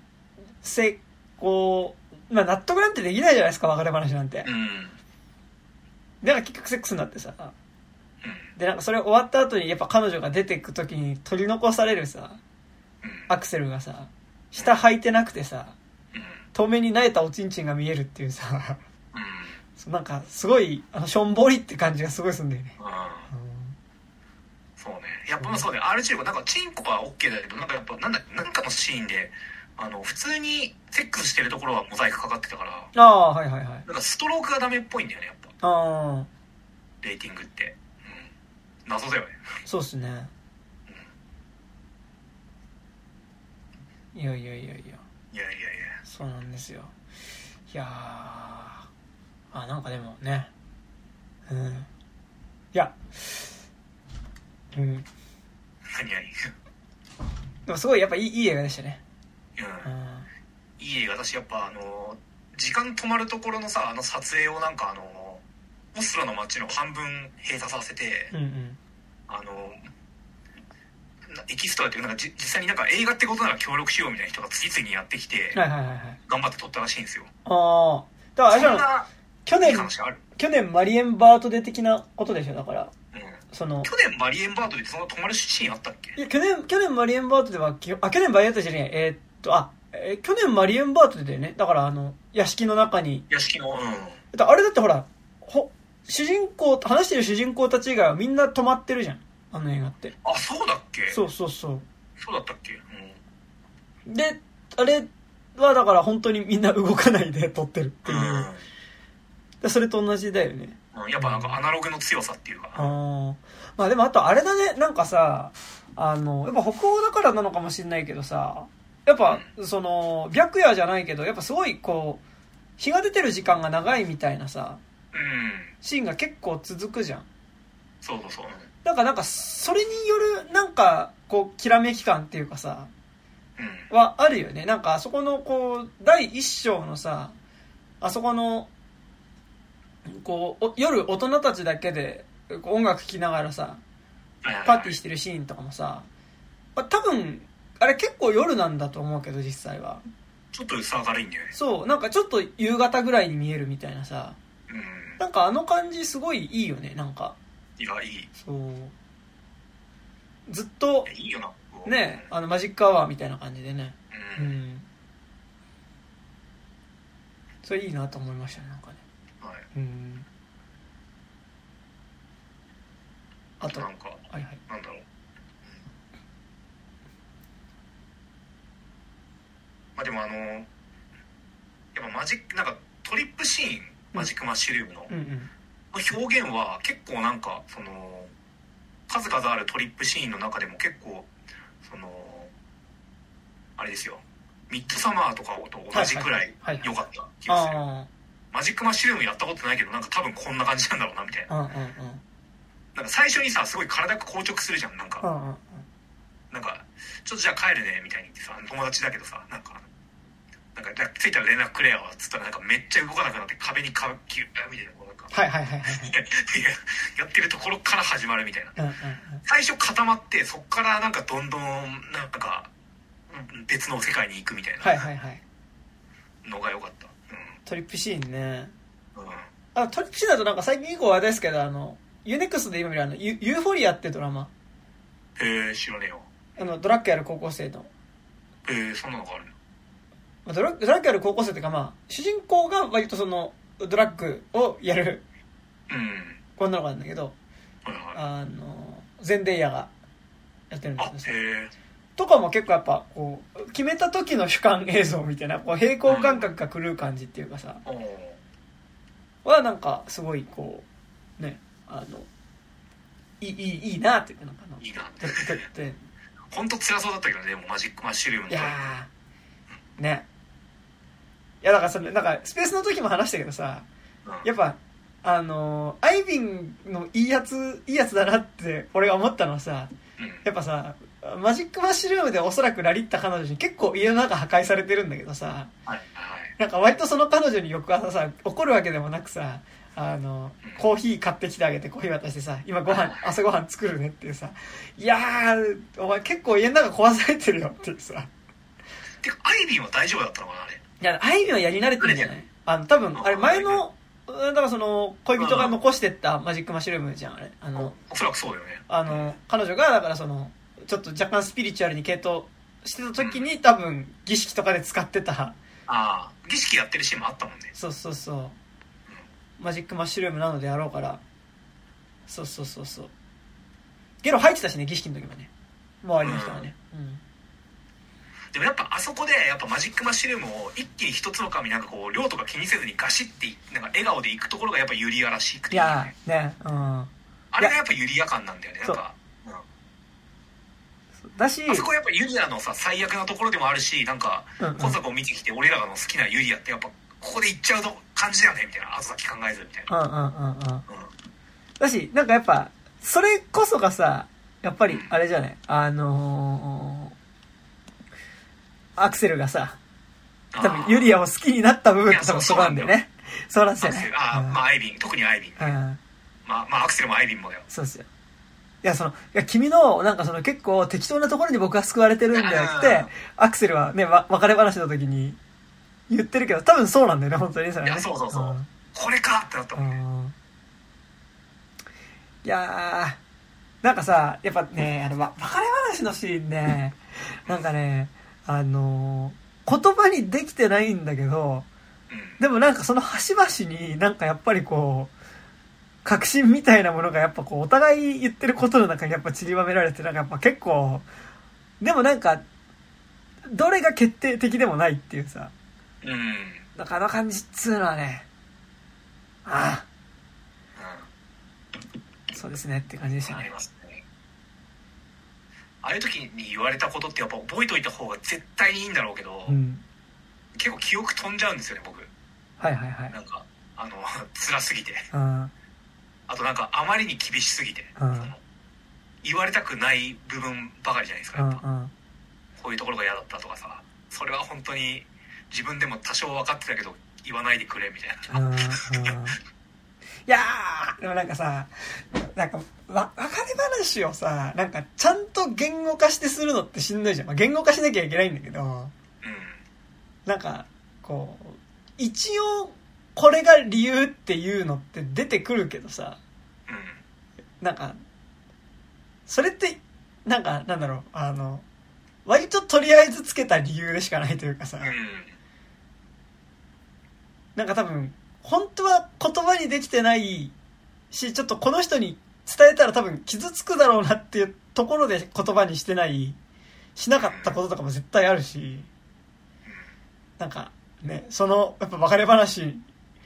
の、やっぱ結構言語化、でもなんかそれで言うとやっぱ今作やっぱ一応、だからかその、恋愛フィクションだからできることってさ、なんか坂本雄二のドラマとかを見てても思ったりすることあるけどさ、なんかその、そこでの二人の関係性について、とことんまで言語化、突き詰めて言語化していくっていうことはさ、割とフィクションだからできることだったりもするよね。なんかその、なんだろう。いや、ちゃんとお互いに向き合う人って、だからそれ向き合った方がいいのか、フィクションだからできることじゃないの。向き合った方がいいんだけど、でもなんかやっぱさ、その、そこの言語化に耐えられなくなることってあるじゃん。ない、ないですか？ありますよそう。いやげんうんそうねやっぱ創作物とか一枚挟まないとなんかこう恋愛とかの反省ってできねえなって思って。いや、いやだからさ、あの、そんなすぐに、あ喋んない方がいいよ。あ、そんな風に、あの、すぐ、あんまそんなベラベラ、喋んない方がいいよ、お前今、なんかあの、語り部みたいになってるよ、お前。だから、稲川淳二じゃないですか。いやそう。そう非常版稲川階段じゃないですか。だからだからこれあの、俺の高校の先生、この間ね。あでもさあれじゃない？あの稲川淳二の喋り口で自分の失恋を喋ったら多少楽になりそう。あ、ね。これは先月の話なんですけど。あ、それ、それいいね。これはね、二人で、ね、横にも行くんじゃないかっつって「おいいじゃないの」っつって二人で行ったんですよ。とか「映画単価丼」みたいな。でもなんかそこでね、ちょっとどうも様子がおかしいんだ。楽しそうじゃない人でせっかく来てるところね一緒にあ舞台も帰るんじゃないの？っつったら彼女が帰りたいなんて言うんだ。普段ならね、大体半日ぐらいすると LINE にこれ返事ってのがつくんだよ。うわやめてくれ。あうわそれ俺に会ったことだ。みたいなさ。うん。うんうん既読はつく。でも来ない。あ既読なんか LINE1 になってる。開いた。そしたらね送信取り消しされてるんだ あ、こう、送信取り消しって怖いね。うん。俺あ、通知来たと思って、携帯見たら、うわ通知がすぐ消えたんだ。タイムライン見てみたらね。送信取り消しなんだ。あの、あ送ちょ信なんて書いたのよ。なんて書いたのよ。送信もう書いてない。私はもう書いてないから。私はもう書いてないから。別れよ？ね別れよ？別れよ？って言うんだ。何書いたのよ？教えてよ。何書いたのよ？でもね、その時ね、実は私、一回送った文章を見ちゃったんだ。そこにはね、それで、はてな、手だけ書いてあったって言うんですよね。最悪だなうんはい。っはいていう。これあの、恋、失恋話を稲川っぽく語るっていうのは、これ結構でもいいかもしいれないですやこれねいいかもしんないだって階段より恐ろしいからね失恋話 そうですね。うんこれちょっといいですね。うんちょっとこれ、雪人形もさどんどんそれがさなんかこう成長していくじゃん、うん話が、うんうんうん。まあ、失恋話も言うたらさなんかこうあ一回楽になったし新しい恋人とかもできて楽になったとか思うけど後年割とさまた成長して戻ってきたりするじゃん結構うんうんうん。恐ろしいですよ生き人形と同じぐらい恐ろしいですよ失恋話いや、だから、生き人形もさ、結構10年越しに話ついてたりするじゃん。や、そういうこともありますからね。うん。うん。一回ね、昔これ彼女に LINE してみたんだ。で、なんか、久しぶりにってなって、会おうじゃないかっつって、ちょっとなんかまたいい感じになったんだけど、その時彼女が言ったんだよ。つってなんかこう、あそういうとこが嫌だったんだよな、みたいな。でもやっぱりこうさ、あの、順次のテンションで喋ることによってさ、なんとかさ、あの、まだ自分は客観的に見れてるぞっていうさ、ああの、言い訳を引くのとさ、なんか順次テンションのちょっとこうさ、あたふたっていうか、うおーみたいなことによってさ、なんか動揺してる自分もごまかせるみたいなさ、あ、そうね。そうそうそう。結構いいっすね。いやいいよ恋愛稲川。でも、でもそもそも稲川淳二も俺結構さ、階段好きなのって実は階段本編に行くとこよりもさ、うん割とあの、手前の、やっぱ、あの、80年代、70年代ぐらいのあの、ちょっとこう、若者たちのこうさ、青春感好きですからね。なんかあの、いや、そうですね。そう、あの、じゃあちょっと仲間内で集まってってやれば、仲間内で集まってっていうの結構純ちゃん多いんだけどさ、あの、うん仲間内で集まっての感じすごいいいんだよね。なんかね。そうですね。まあ、稲川淳二品質ワードで一番好きなのは仲間内で行こうじゃないかな。そんな感じで行こうじゃないかいいよね。らそいつがね、旅行の楽しさってさ、仲間内で行こうじゃないかに凝縮されてんじゃん、言うはいなら。はいはいはい。別に会談、会議は起こんなくても。いや、なんか、だからさ、俺、ジュニと帰なんでさ、好きなのはさ、なんかあの、こう、ドライブした帰りにさ、なんかこう、コンビニの前でずっとこうさ、あの、なんか一人でいる女の子がいたからさ、なんか、あの、送ってこうかって言って車乗せてさ、で車乗っけてってさ、で、なんか話してたら実は同じ大学だってことが分かってすごい盛り上がってさ、うん。で、送り届けてもう一回帰る途中で通ったらまたその女の子がいてっていうさ、えー、そんなのあるそてあるんだけれ知らないなんかその途中のなんかね、ああ、じゃあ同じ大学だって言ってね、なんか盛り上がったりして、みたいなところがすごい好きだからさ。なんかその、会が始まる前のね、なんかその、はいそういうとこ好きですから。いや、いいっすね。そうそうそうそうそう。だから彼女たちの修学旅行とかもさ、うんやっぱあの、あの、ね、ちょっと料理とかしてたりとかするさ、あの、うんいっちゃダメになる直前のなんかこう、仲間内でワイワイしてるとことか結構好きですからね。うん。彼女たちの修学旅行ってあれ確か稲川淳二がなんかあの北海道かなんかに流氷を見に行こうとした電車の中で聞いた話、ね。なんか女子大生グループかなんかに会って「あ稲川さんだ!」っつってなんかそう「一緒に喋りましょうよ」そう。じゃあ、そこもいいんだよね。そこもいいんだよね。え、ね、え、よかったら一緒に、え、じゃあよかったら一緒に喋ろうよって言ってね、っていうさ。いや、でもちょっと恋愛稲川淳二いいですね。いや、俺結構、恋愛稲川淳二俺恋愛稲川淳二で言ったら俺結構マジ生き人形級ですよ。もう、本当に。うん。ありますよ。うん。そしたらだからさ自分がなんかひどい失恋体験をした場所を歩きながらさあの恐怖の現場ができる そうですね。恋愛恐怖の現場みたいな あ俺本当にできるかもしれない、お前ってなる。うん、そうなんかまあ某まあ中央線沿いの某路上とかまあ僕恋愛はい稲川恋愛恐怖の現場あるんですけど、うんそこ通るたびになんかうえうえってなんか だって、あるいはお前ら行くなね。お前らお前ら行くなっていうね。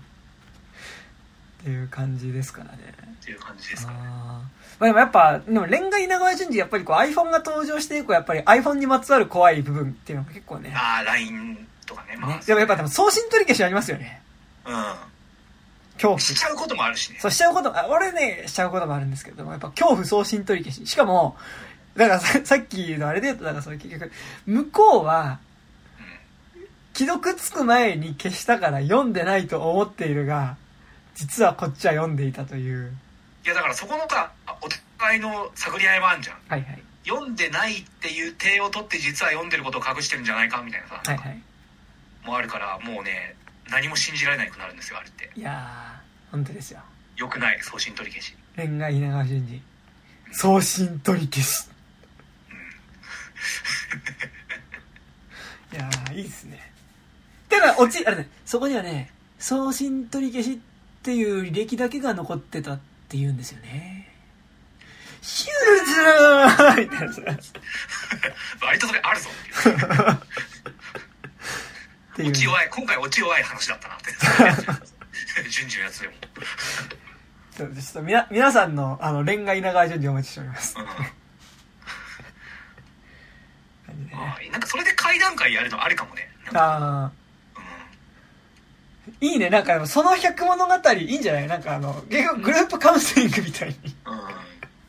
そうね。なるんじゃないですか。そう。でも、なんかだから、この間なんだその高校の先生が言うんじゃないそうやって、なんかまあその、話し続けることによって、まあ本当になんか大事なことから目をそらそうとしてるんじゃないかいって。そうなのかな？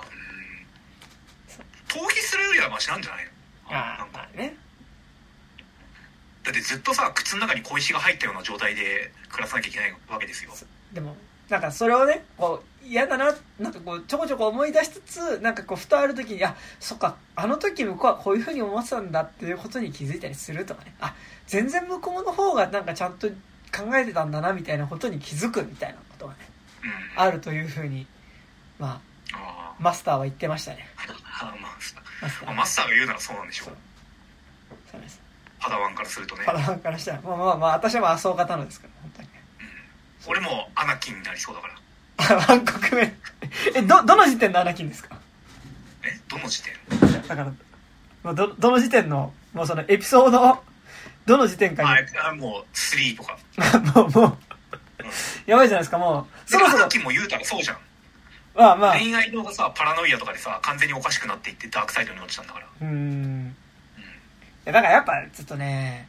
ジェダイは恋愛しちゃダメですね。ね。ダメですよ、本当に。いいやジェダイにも人権があるんですよちゃんとや、だって、あの、人権がねえからジェダイかこのポッドキャストで何回か言ったけど、やっぱクローンウォーズにおけるやっぱね、アナキンとパドメの関係結構問題だったんですよ、本当に。ああそう、元彼殺したりとかしてますからね。そうね。そうねそう。敵地のど真ん中に元彼置き去りにしてね、なんかやっぱこう、ああ、やっぱ、あの、僕には君しかいない、私にはあなたしかいないわ、はみたいなさ。元彼多分あなた殺されるみたいなさ。すげえな、ね死んだ描写はないでしょ死ねましたよね。けどなんか、もう、あの、敵に取り囲まれてなんかポツンって取り残されて。ひどいですからね、あいつらはね、本当にね。うん。なんかさ恋愛系でさ俺一回やりたいホコタテがさ、はいその振られる理由新しい好きな人ができたか別に好きな人もできてないけどただ単にあなたとの関係が無理になった。どっちが嫌だっていうホコタテ？ホコタテなんかディベートゲームやりたい。俺ねどっち嫌だろうって考えた時にどっちも嫌別の軸の嫌さがあるんだよね。いや、それそうでしょ。うん。それがだよ。俺本当にどっちの方がより嫌かっていうのをうん。いまだに結論考えられてなくて。うん。いや、それどっちも嫌でしょ。いやどっちも嫌だけどうん。どっちの方が一番嫌なんだろうってあー。ノコギリで切られるのと包丁で切られるのどっちが嫌みたいな。そうそうそうそう。いや、どっちも痛いけど。痛いけどなんかさ新しい人は好きになったって言われたらさなんかその人との何？関係がうまくいった場合とかを想像してさ、うん。頭おかしくなんじゃん。うん。一方なんかそのまあならしょうがないかっていうなんかこう諦めもまあ作っちゃつく。あじゃんまあ自分も新しいなんか人見つけるかみたいになるけうんどそうじゃなくいや別に好きな人とかできてないけどあなたとの関係が無理になったのってことはもう俺の好き度がのパラメーターが目に見えて全盛期よりは下がったってまあそりゃそうなんだけど、あ。うんうん。っていうのをなんかひしひしと感じられて辛いし、うんうん。どっちが嫌かなってずっと考えてんだよねまあでもなんか思ったけどさ、いや、俺もなんかちゃんとそれができたの、できたことがあるかどうか微妙だけど、でもちゃんときつくても言語化した上で別れ話していったら、うんなんか割ときつくな、なんかちゃんと別れられるのかもね。なんか、その、まあもちろん、引きずることはあるかもしれないけど、なんかその、うんこう、なんだったん、まあでもそれはね、なんだ、なんかそこまでちゃんと言語化していくっていうのは難しいのか。難しいですな。ああそうね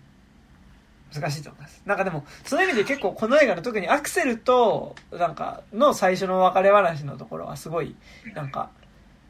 本当の確信は何も言ってないんだけど、特にユリアは言ってないんだけど、なんか、その中で言ってる、実は全然なんか違うバラバラなことを言ってるんだけど、その中になんかこう、まあ、実は本当のところが多分見えてるっていうかさ、感じがやっぱする、すごいするっていうね、感じがしました、なんかね。なあって感じですよね。なあつってなあニーティーって感じですよ。いいってうんうんもう今度が辛くなったら、何あの、まず七地のモノマネして、七地からの順次。七地に比べたら、七地はだってミーティーをね、あんな姿にされて、そうだよね。そのミーティーもね、最終的に褒めてやらなきゃいけなくなった七地に比べたら俺は、まだ、やっぱ、思い出したりして辛い時は、ミーティーって言えば、うんなんか一瞬自分を七地にすれば、そうね。あ、でも、まあ、七地に比べればまあ、みたいな。で、な、な、七地からの順次じゃない、やっぱ。あ、そうね。七地からの順次で、からの、順次。順次トーンで話す。でも、あらゆる辛いことは順次トーンで話すと結構、なんとかなるかもね。そうね。うん。順次トーンってやっぱさ、その、主観なんだけど客観みたいな。な なんつったらいいんだろう。めちゃくちゃ順次視点の話なんだけどさ、ある種、冷めてもいるじゃんわけじゃん。うん一番順次が怖がってるし、ヒートアップはしているんだけど、でもやっぱなんか、その順次自体のさ、なんかその、最終防衛ラインの取り乱しまではいかないわけじゃん。うんちゃんと話はオチをつけるし、うん。落ち着いた状態で終わらせるみたいな。っうんうん。て言うんですよね。そうやっぱ、て言うんですよね、大事だよね。うん。って言うんですよね、締めることによって、なんかやっぱ最終的にちゃんと自分は理性の側に帰ってこれますよ。そうそうそうんよくさ、だからなんかこう、自分を客観する視点でいれば楽だみたいなさはいはいはい。客観する視点を持つことがなんかその自分の成長にも成長っていうかなんか、まあ、それこそ客観的に見れるしなんかそのなんだろう煮詰まりすぎないようになる大事なことだよとか言うけど、あれって要は順次ってことだったんだね。いや、そういうことですよ。あだから、いや、あの、本当に別になんか、ちゃんとした人は別に順次っていうも、順次モードを、順次マスクをつけなくてもそれができるけど、うん。やっぱり、あの、弱い我々は、やっぱりその、順次の仮面をつけることによって、そうそうそうそう、パワーを得る。確かにそうだね、うん。そうそうあ俺ねそれをね言ってほしかったんだ多分。なんかそのメンタルクリニックとかの人に。なんかさ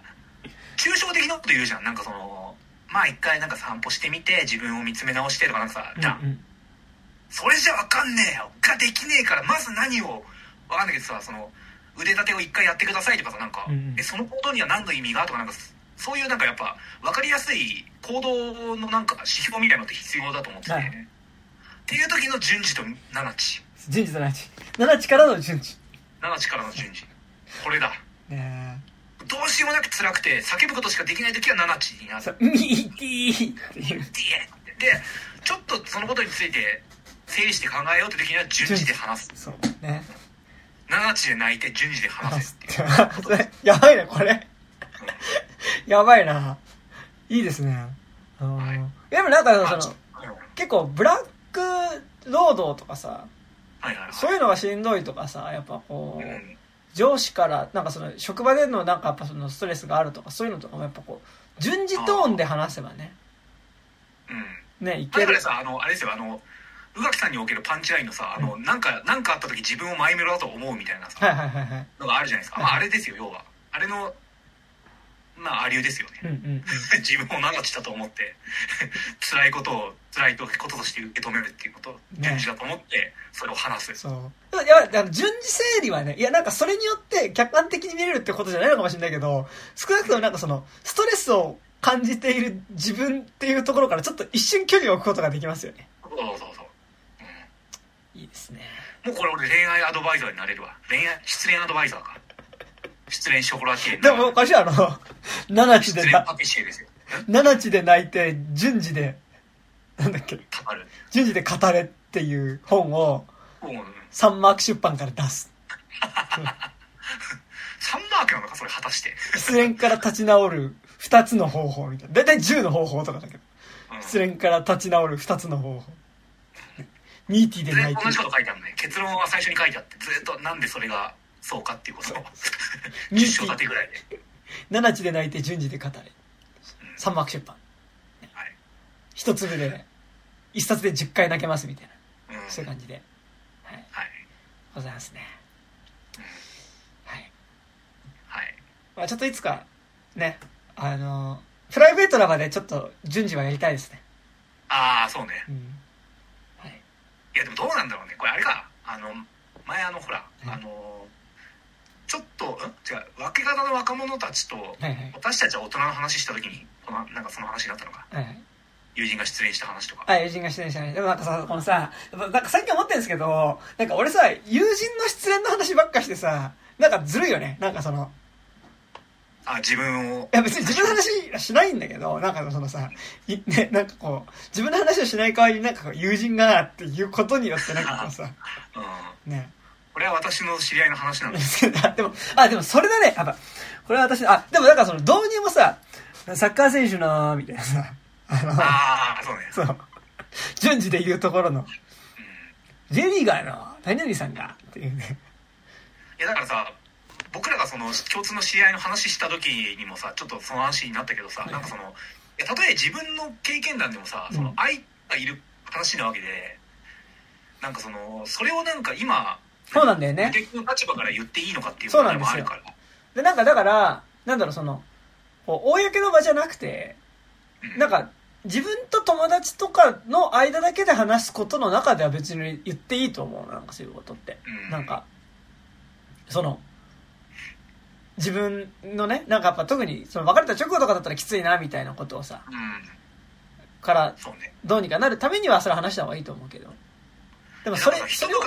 うんうん。一昔前までとかってさ普通になんかさ自分と恋人とかのなんかセックスの問題とかも割と公の場で話す人って結構いたじゃんうん。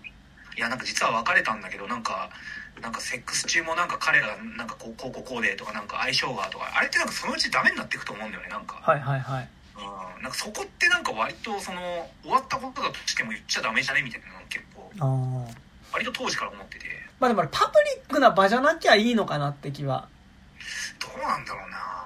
まあでも、いやなんかさマジで知ら別コミュニティとかだったらいいけどあそうなんだよねコミュニティとかでなんか言うと「へえあの人そうなんだ」みたいなのが結構共有してたりしますからね。いやそうそううそう、それってなんか別に一昔前は全然普通に話されてたことだけど、ん。はいはいはい。なんか俺嫌だなって思うんですよねあー確かに。いやまあそういうことはありますよね。うんうん。ね。でもなんかなんだろうな。だし、でも、あと、まあ今も多少あるのかもしれないけど、やっぱそのなんか、プライベートなそういうことを、ああまあ、どうだろうな。なんかほら、あーまあでもそれはそれでいいのか。どうなんだろうね。なんか。何？何？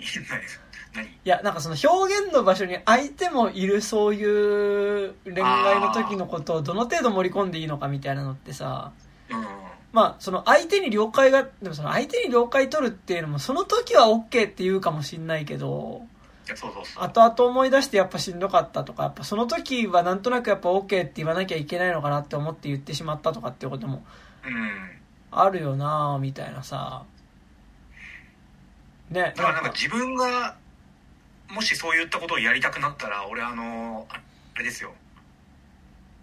なんかあの黒塗り文章ってあるじゃないですか。はいはい。なんかあの赤木ファイルみたいなことあれみたいなね。感じでやる。そう赤木ファイルみたいな感じで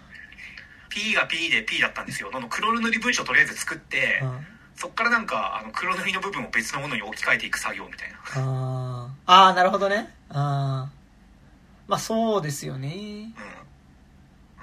うん。うん。例えばなんかそのそれがなんかあの池袋で起きたことだったとしたらいやこれ実は新宿のあそこで起きた話でこう 仮に新宿としましょうかみたいな感じでなんかこう置き換えていくまあ、あとやっぱ、順次的それだから順次メソッドでいうところのこの仮にこの人を A さんとしましょうかだよね。まあ、仮にこの人 A さんかとこれ J リーガーのですよね。ああそうそうそう。J- J 映画のあれはでも本当にあったんじゃないの？わかんないけあ、どまあ本当にやってたと思うけど、やっぱなんかその、誰かから聞いたっていう体にうん。してくるみたいなね。ううん。ん。そう。でもなんかやっぱ結構さ、ほら、松江哲明の短編とかでさ、やっぱ結構その、それこそ恋人、別れた恋人とセックスしてる映像とかさ、えー、そんなんあるんだ。あって、なんか恋人がなんか泣いてるみたいなのとかさ、あったりしたから、なんか結構なんかその、結構、でもやっぱハマチム周り、うん。やっぱ一時期やっぱりすごいこう、どこまで見せるかみたいなさ、うん。とこやっぱあったじゃん。まあそれ多分監督失格とかもそうだと思うし、うん。なんか、まあある意味こう、監督失格とかは、でもなんかあれもあれだっけ結構その、あの、なんだっけ、あの、林文香。弓か話弓か由美家のお母さんとかとの間でちょっとなんかバチバチあったんだっけ、あれも。バチバチなのかな？まあ一応なんか出さないでくれっていうところと出してもいいよみたいなのでやり取りはあったみたいな。でもなんかね、ちょっとそこら辺むずいよね、なんか。うん。うん。いやそうだからそれはさ今まではさ、まあ、そもそも表現って人を傷つけるもんだよねでなんか済ませちゃって、うんうんうん割となんかね割とよそれ良くないし何より自分が作る時になんかうん。うん。別にそれで傷つきたいわけじゃないしなみたいなうんうんね、うん。だからね、なんかそこでしか生まれんもんもあるしさ、うんなんか自分が作るものの中には別別に失恋に限らないけど、やっぱでも自分のあらゆる体験は反映されて作るわけじゃん。はい。なんか、そこむずいよね、なんか。ううん。ん。とは。まあどうしてもどうしてもなんか許可が取れないっていうかなんか表現が無理だっつったらなんか七地的なアプローチでやればいいんですよ。うわーみたいな。どどういうこと？えなんかその、まあ、七地とかなんか小野洋子的なアプローチなんかスクリームだけで全てを表現そうっすな。いや、なんかね、そういう表現もあるんだよな、なるほどね、確かにね。じゃあまあやっぱもう、舞踏家、現代音楽しかないですな、もうな。うん。はなんかディティールは分からないけど感情は分かるぞいはいはい。あ、だから、リンチだ、リンチ。あーあーそうねうん。うんやっぱ我々はやっぱデビッド・リンチにならなきゃダメですね。ってことはね。そうね奥さんが浮気するってマジ最悪でこんぐらいの気持ちになるよねの気持ちを描くみたいなそうそうそうそう。うんなんか、子供ができたかもしれないってすっげえ不安だよねっていううんイレイザーヘッドみたいな入れされてうんそうそうそうそう感じで。まあでも、自分がリンチの妻でイレイザーヘッド取られたら結構ショックだよな。そうだよね。うん 確かにそれはある。うんこんな感じで見てたの見てたのってなるよね。それは確かにあると思うが。うんまあでもなんかそのさ、それこそでも作中のアクセルの言葉じゃないけどさ、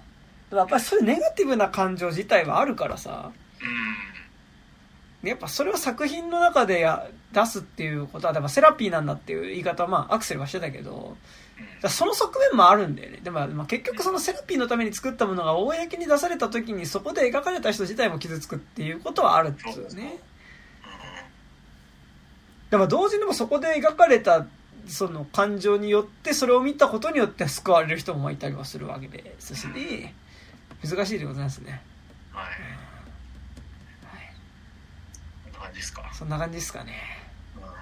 あれ途中ファイル途切れちゃったけど大丈夫？ですあ、まあ、あの、ちょっと適当に組み組み合わせて組み合わせてつなげます。はい、い。いやでもよかったですよ7地で泣いていや、でも、結構、あの、いいの来ましたよ、これね。7地で泣いてね、順次で語るっていう、これね、うん来ましたね。うん。やっぱ配信、割となんか、はいはい。じ自分のボトの時に結構こう対応できるなっていうのね。少なくともやっぱインスタントなところでのやっぱりこうミーティーはやっぱすごいいいですね。これはすぐできるし。なんかちょっと順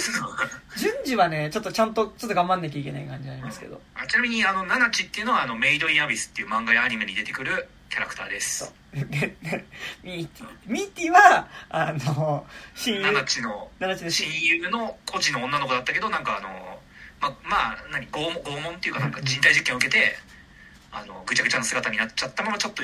ナナチと一緒に生きながらえていた人でそうすそう。なんか、こう、ぐちゃぐちゃの体だけど死なない存在になってしまった。ああそうだ知らない知れないんだねそう、死なない存在になってたのがミーティーですからね。そう。はい、で、レグが殺してあげるんですよ、ミーティーを。うん、仮想法でねね。かー あ、でもやっぱミーティーって感じだね。やっぱね、ミーティーのことを思えばね、そんな、大抵のことはまあ、なんとかね。まあねいやでもさあるじゃないですかなんかそのいやミーティーがどうとかじゃなくて今俺が辛いのをどうにかしてくれっつってんのっていうさ、まあね。そうね。その時はもう、とりあえず一旦ミーティーって言っといて、うんまあ、後々順次で語ることによってですね。ミーティーとあとなんかわかんないけどそのまあ振られた相手でもその相手と新しくできたパートナーでもいいですけど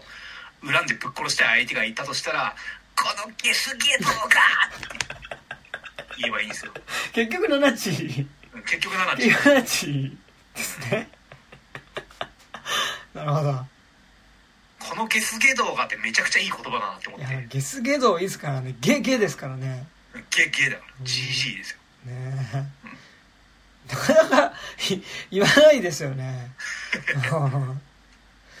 んなかなか面と向かってそれを言えるほど憎む相手ってなかなかいないですからね。うん。ボンドルドぐらいじゃないとね。ねえ、やっぱね。うん。はい。はい。はい。ねね。はい。まあだから振られて、振られてなんか好きな相手とか別にいないけどって言って振った元カレなり元カノがう、ん。なんか、お前一週間後に新しいやつと付き合ってんじゃねえかよみたいになったのを知ることってあるじゃないですか、はいたまに。時このゲスゲドが 俺との何年間よりそっちの方が重要なのかよみたいな。はいはい。まあでも、あそう、あのね、順次メソって言うと、それでね、彼女、一週間後に別の人と付き合ったって言うんですよね。っていうさ。っていうことですよ。ねまあでもなんかさ、やっぱこう、順次モードなしで、そのう、ん。別れた話をするとやっぱり、得てしてさうん、くだく、ぐだぐだとずっと話し続け、うん。なんかこう、やっぱりバッドなバイブスを撒き散らすことになるじゃないですか。なんかこう話してることに関しても。でもなんかこう、順次メソッドで語るとさ、あ、なんか落ち着けなきゃっていう感じになるしさ、なんかうんオチをつけてこう、最後の一言でバシッて締めることによってさ、やっぱその先続かないことによってさ、ね、なんかやっぱこう、無駄にバッドバイブスを吐かないで済むっていうね。そうね。うん。あ、で、これ結構なんか危険な話っちゃ危険な話なんですけど、はいはいなんか順次と七地って結構共通点があって。あの、順次、稲川順次って調べると出てくると思うんですけど、なんか、あの、長男だっけな、次男かなんかのお子さんが、なんか結構生まれつきすごい重い障害を持ってたらしくて、はいはいはい。結構そのことについて、なんかこう、たまに語ったりしてるんですよ、その、はいはいなんか福祉とかの面で。はいはいで、。なんかその、実際に本当に重度の障害を持ってる人、なんかね、あの、別すごい何十年も別居してる奥さん。が結局介護してたのかうんな。ん。でなんかそのことについてなんかね結構そのなんだろうある種冷めた目線でそのなんか、はいはい。もうねなんか人間としてそういう生活がもうできないんだみたいな結構なんかあある種なんあ。かこう冷めた視点で結構語ってて結構それがあの階段とかよりも下手したら怖いのうんうんうん。あ順次の。で結構ナナチとななナナチとミーティーとか関係も結構なんかまあ近からず遠からずみたいなとこあるじゃないですか。うんうん。そうそうえその話知らない稲川淳二のなんかまあ、子供に障害があるっていうのは知ってるけど、なんかでもやっぱ結構それと順次が階段語ってることによる呪いみたいなさ、いやそうそうだからそれで受け取られちゃうのも結構危険だよねね、結構ダメだと思うね、なんかそれね。いやなんか、うんじゃなくその,、はいはいはい。その世間のその声とかじゃなく、はいはいはい。稲川淳二がなんかねなんかで調べた時読んだんだけどなんかそのことについて講演とかで語ったりなんはいはいはいかしてる文章がなんかであるんだよはいはいはいなん。かその言葉がなんかねその単純ななんかあれじゃないなんかその何？あのななんつうの？なんかねうんうんほん本当に怖かったんですよ。なんかそのあの、ねもう目なんてどこか向いちゃってるか分かんない分かんないんだとかなんかね結構その結構生々しくそのなんだろう本当に重度の障害の人が生きてるっていうのはどんぐらい辛いことかみたいなことを結構生々しく語ってて。なんかその文章自体も結構危険だと思ったんだけど俺は。なんか結構ショッキングな内容だったんですけどなんかねそれを今思い出しました、あまあ、それについてコメントすることは別に俺は言葉ないんですけど なるほどね。ら結構なんかその結構のっぴきならない過去を持ってるっていう何？過去を持ってるっていう点であー七地と順次は結構近いのかなみたいな確かにね。まあ、あとあれですね、まあ、恋愛陰謀論になってっちゃうんだね、またね。はいそう。そうですね そういうことありますからね。もしかしてあれだったんじゃないかみたいな。あれだったんじゃないかというと？いや、あの時のあれだって、まあ、陰謀論って、あああなるほどね。ああ。あの時の、俺がああしなけれけばまあ、あの時、ああしなければっていう。でもなんかやっぱ、まあいっぱいいっぱいあるけどね。まあ、やっぱ、じゅ順次語りがいいのは、やっぱ、あの時、ああしなければにもならないっていうのがいいっすよね。うん、うん。あそうね、うん。だだって彼女たちの修学旅行でさ、そもそもお同級生が問題さえ、喧嘩さえしなければとかさ、うんそういうことじゃないじゃないですか。もう起こったことを淡々と話してくる。わけですかそうね、ら。うん。あそうか。彼女たちの修学旅行ってあれか。なんかあの学校でなんか同級ヤンキーかなんか。そうヤンキーが喧嘩を起こして修学旅行行けなくなってあそうだそうだそうだ。でその間だからその修学旅行で取った日日数っていうのをまあその自習由に自習ってことになったけどまあなんか旅行行きたい人は各自旅行行ってもいいし自習する人は家で自習していいっていうことになってっていうでね、行く。うん、っていう話ですからね。そうだったそうだった。そうそうあれって J リーガーあれ彼女たちの修学旅行って J リーガーから聞いた話だっけ？だったような気がすんな。うん。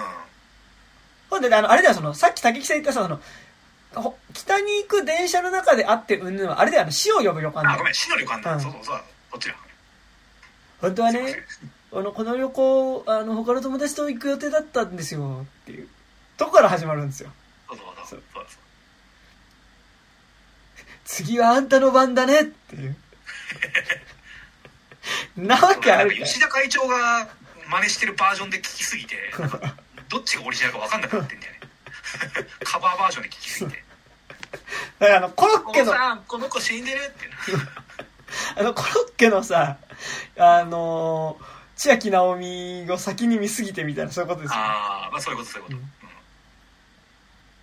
ありますよね。はいそんな感じですいずれこ。れを聞いてる人たちが七地を見て俺らを思い出すことを祈りますよね、本当に、ニーティーって。だからその、ぜひ、あの、あれですね、あの、なんだっけ、劇場版のタイトル。メイドインえっ、アビス。と黎明ん？えっ、となんとかの黎明みたいななんか黒ななんだっけ？なんかうん、ルギア爆誕みたいな。はい。ね。感じですかね。はいはい。って感じですか？まあ、七地で泣いて順次で語れいや、なじはい。はい。深き魂の黎明だあ、すげえタイトルだな。こ そういう話じゃないけどね。こういう話かまあまあまあ黎明鏡ボンドル黎あ、明まあ、黎明鏡だってるね、まあ、黎明鏡だけ黎ど、明鏡ボンボンドルドが出てくるからね深き魂ってね、なんか、どうなんだっていうね。うん結構あれですよね。あの、平山夢明の小説みたいな話ですよね。ああ、深き魂の黎明ああ、ねまあそうねまあ、あれだ、その、劇場版自体の話はさ。ああそうね、うん。っ確かに、て感じですよね。うんはいそんなとこですか？はいはい。はい、えー、以上です。えー、で、この番組では現在お便り募集しております。まあちょっとこれの配信開始が間に合うかわかんないですけど、えっと、7月の23日に、えっと、ネットフリックスで今配信している、プレゼンツで配信している、えっと、ジュソーという台湾のホラー映画について喋るので、まあもし見たっていう人、すごい新鮮馬あ、すごい。出ましたよ俺も見ましたよ。いやなんか嫌な作りの映画ですね、本当にね。うんいや嫌な作りなんだけどあの構造を最後知るとエモいみたいな。ああ、はいはいはい。俺は完全に見てて。あうんでやりますので、あの、見たとよかった。ら、えーもしよかったら感想いただけて嬉しいです。えーアドレスとしましては 29.tiz.gmail.com、えー、29は数字です。えー、29.tiz.gmail.com までメールを送っていただくか、底辺文化系トークラジオとか29歳までの地図とかで検索するとこのラジオの Twitter アカウント出てきますので、そちらにある DM フォームから送っていただいても結構です。はい。えーそしてこの番組、え pixiv FANBOX の方で有料版やっております。えー月額300円からで、えーまあ、本編では喋ってない最近見たものの話とかをちょこちょこしてます。なんか、今日冒頭でメイドインアビスの話とかしましたけど、まあ、それの話とかもしたりします。うんはい。はいえーよかったら入ってくれると嬉しいです。はい。そして、なんか大吉さんお酒ありますか？全然なんもないです助けてくださいはい。はい。えー、曲でも作りますか？はい。でえーえーと僕は、えっ、と、水の旅人というラップグループやっておりますが、えっ、と、7月31日に、えー、西日本にある、えー、きゅえーと、元映画館という、えっ、と、まあ、昔は本当に映画館だったスペースを、で行われる道草というイベントで、えー、ライブをします。なんか、ちょっとちっちゃなフェスみたいな感じで、いろいろ飲食店も出たり、あと古着屋さんとかも、えっ、と、アクセサリーの店とかも出たりするので、よかったら来てくれると嬉しいです。とこですね。はい。えーはいというわけで、えーまあ暑い日々が続きますが、えー皆さんね、水分をとって、えー元気に生きていきましょう。ということで、本日お相手は私、山田と、あメガネ下着北アニメーションでしたありがとうりがとうございました。ございます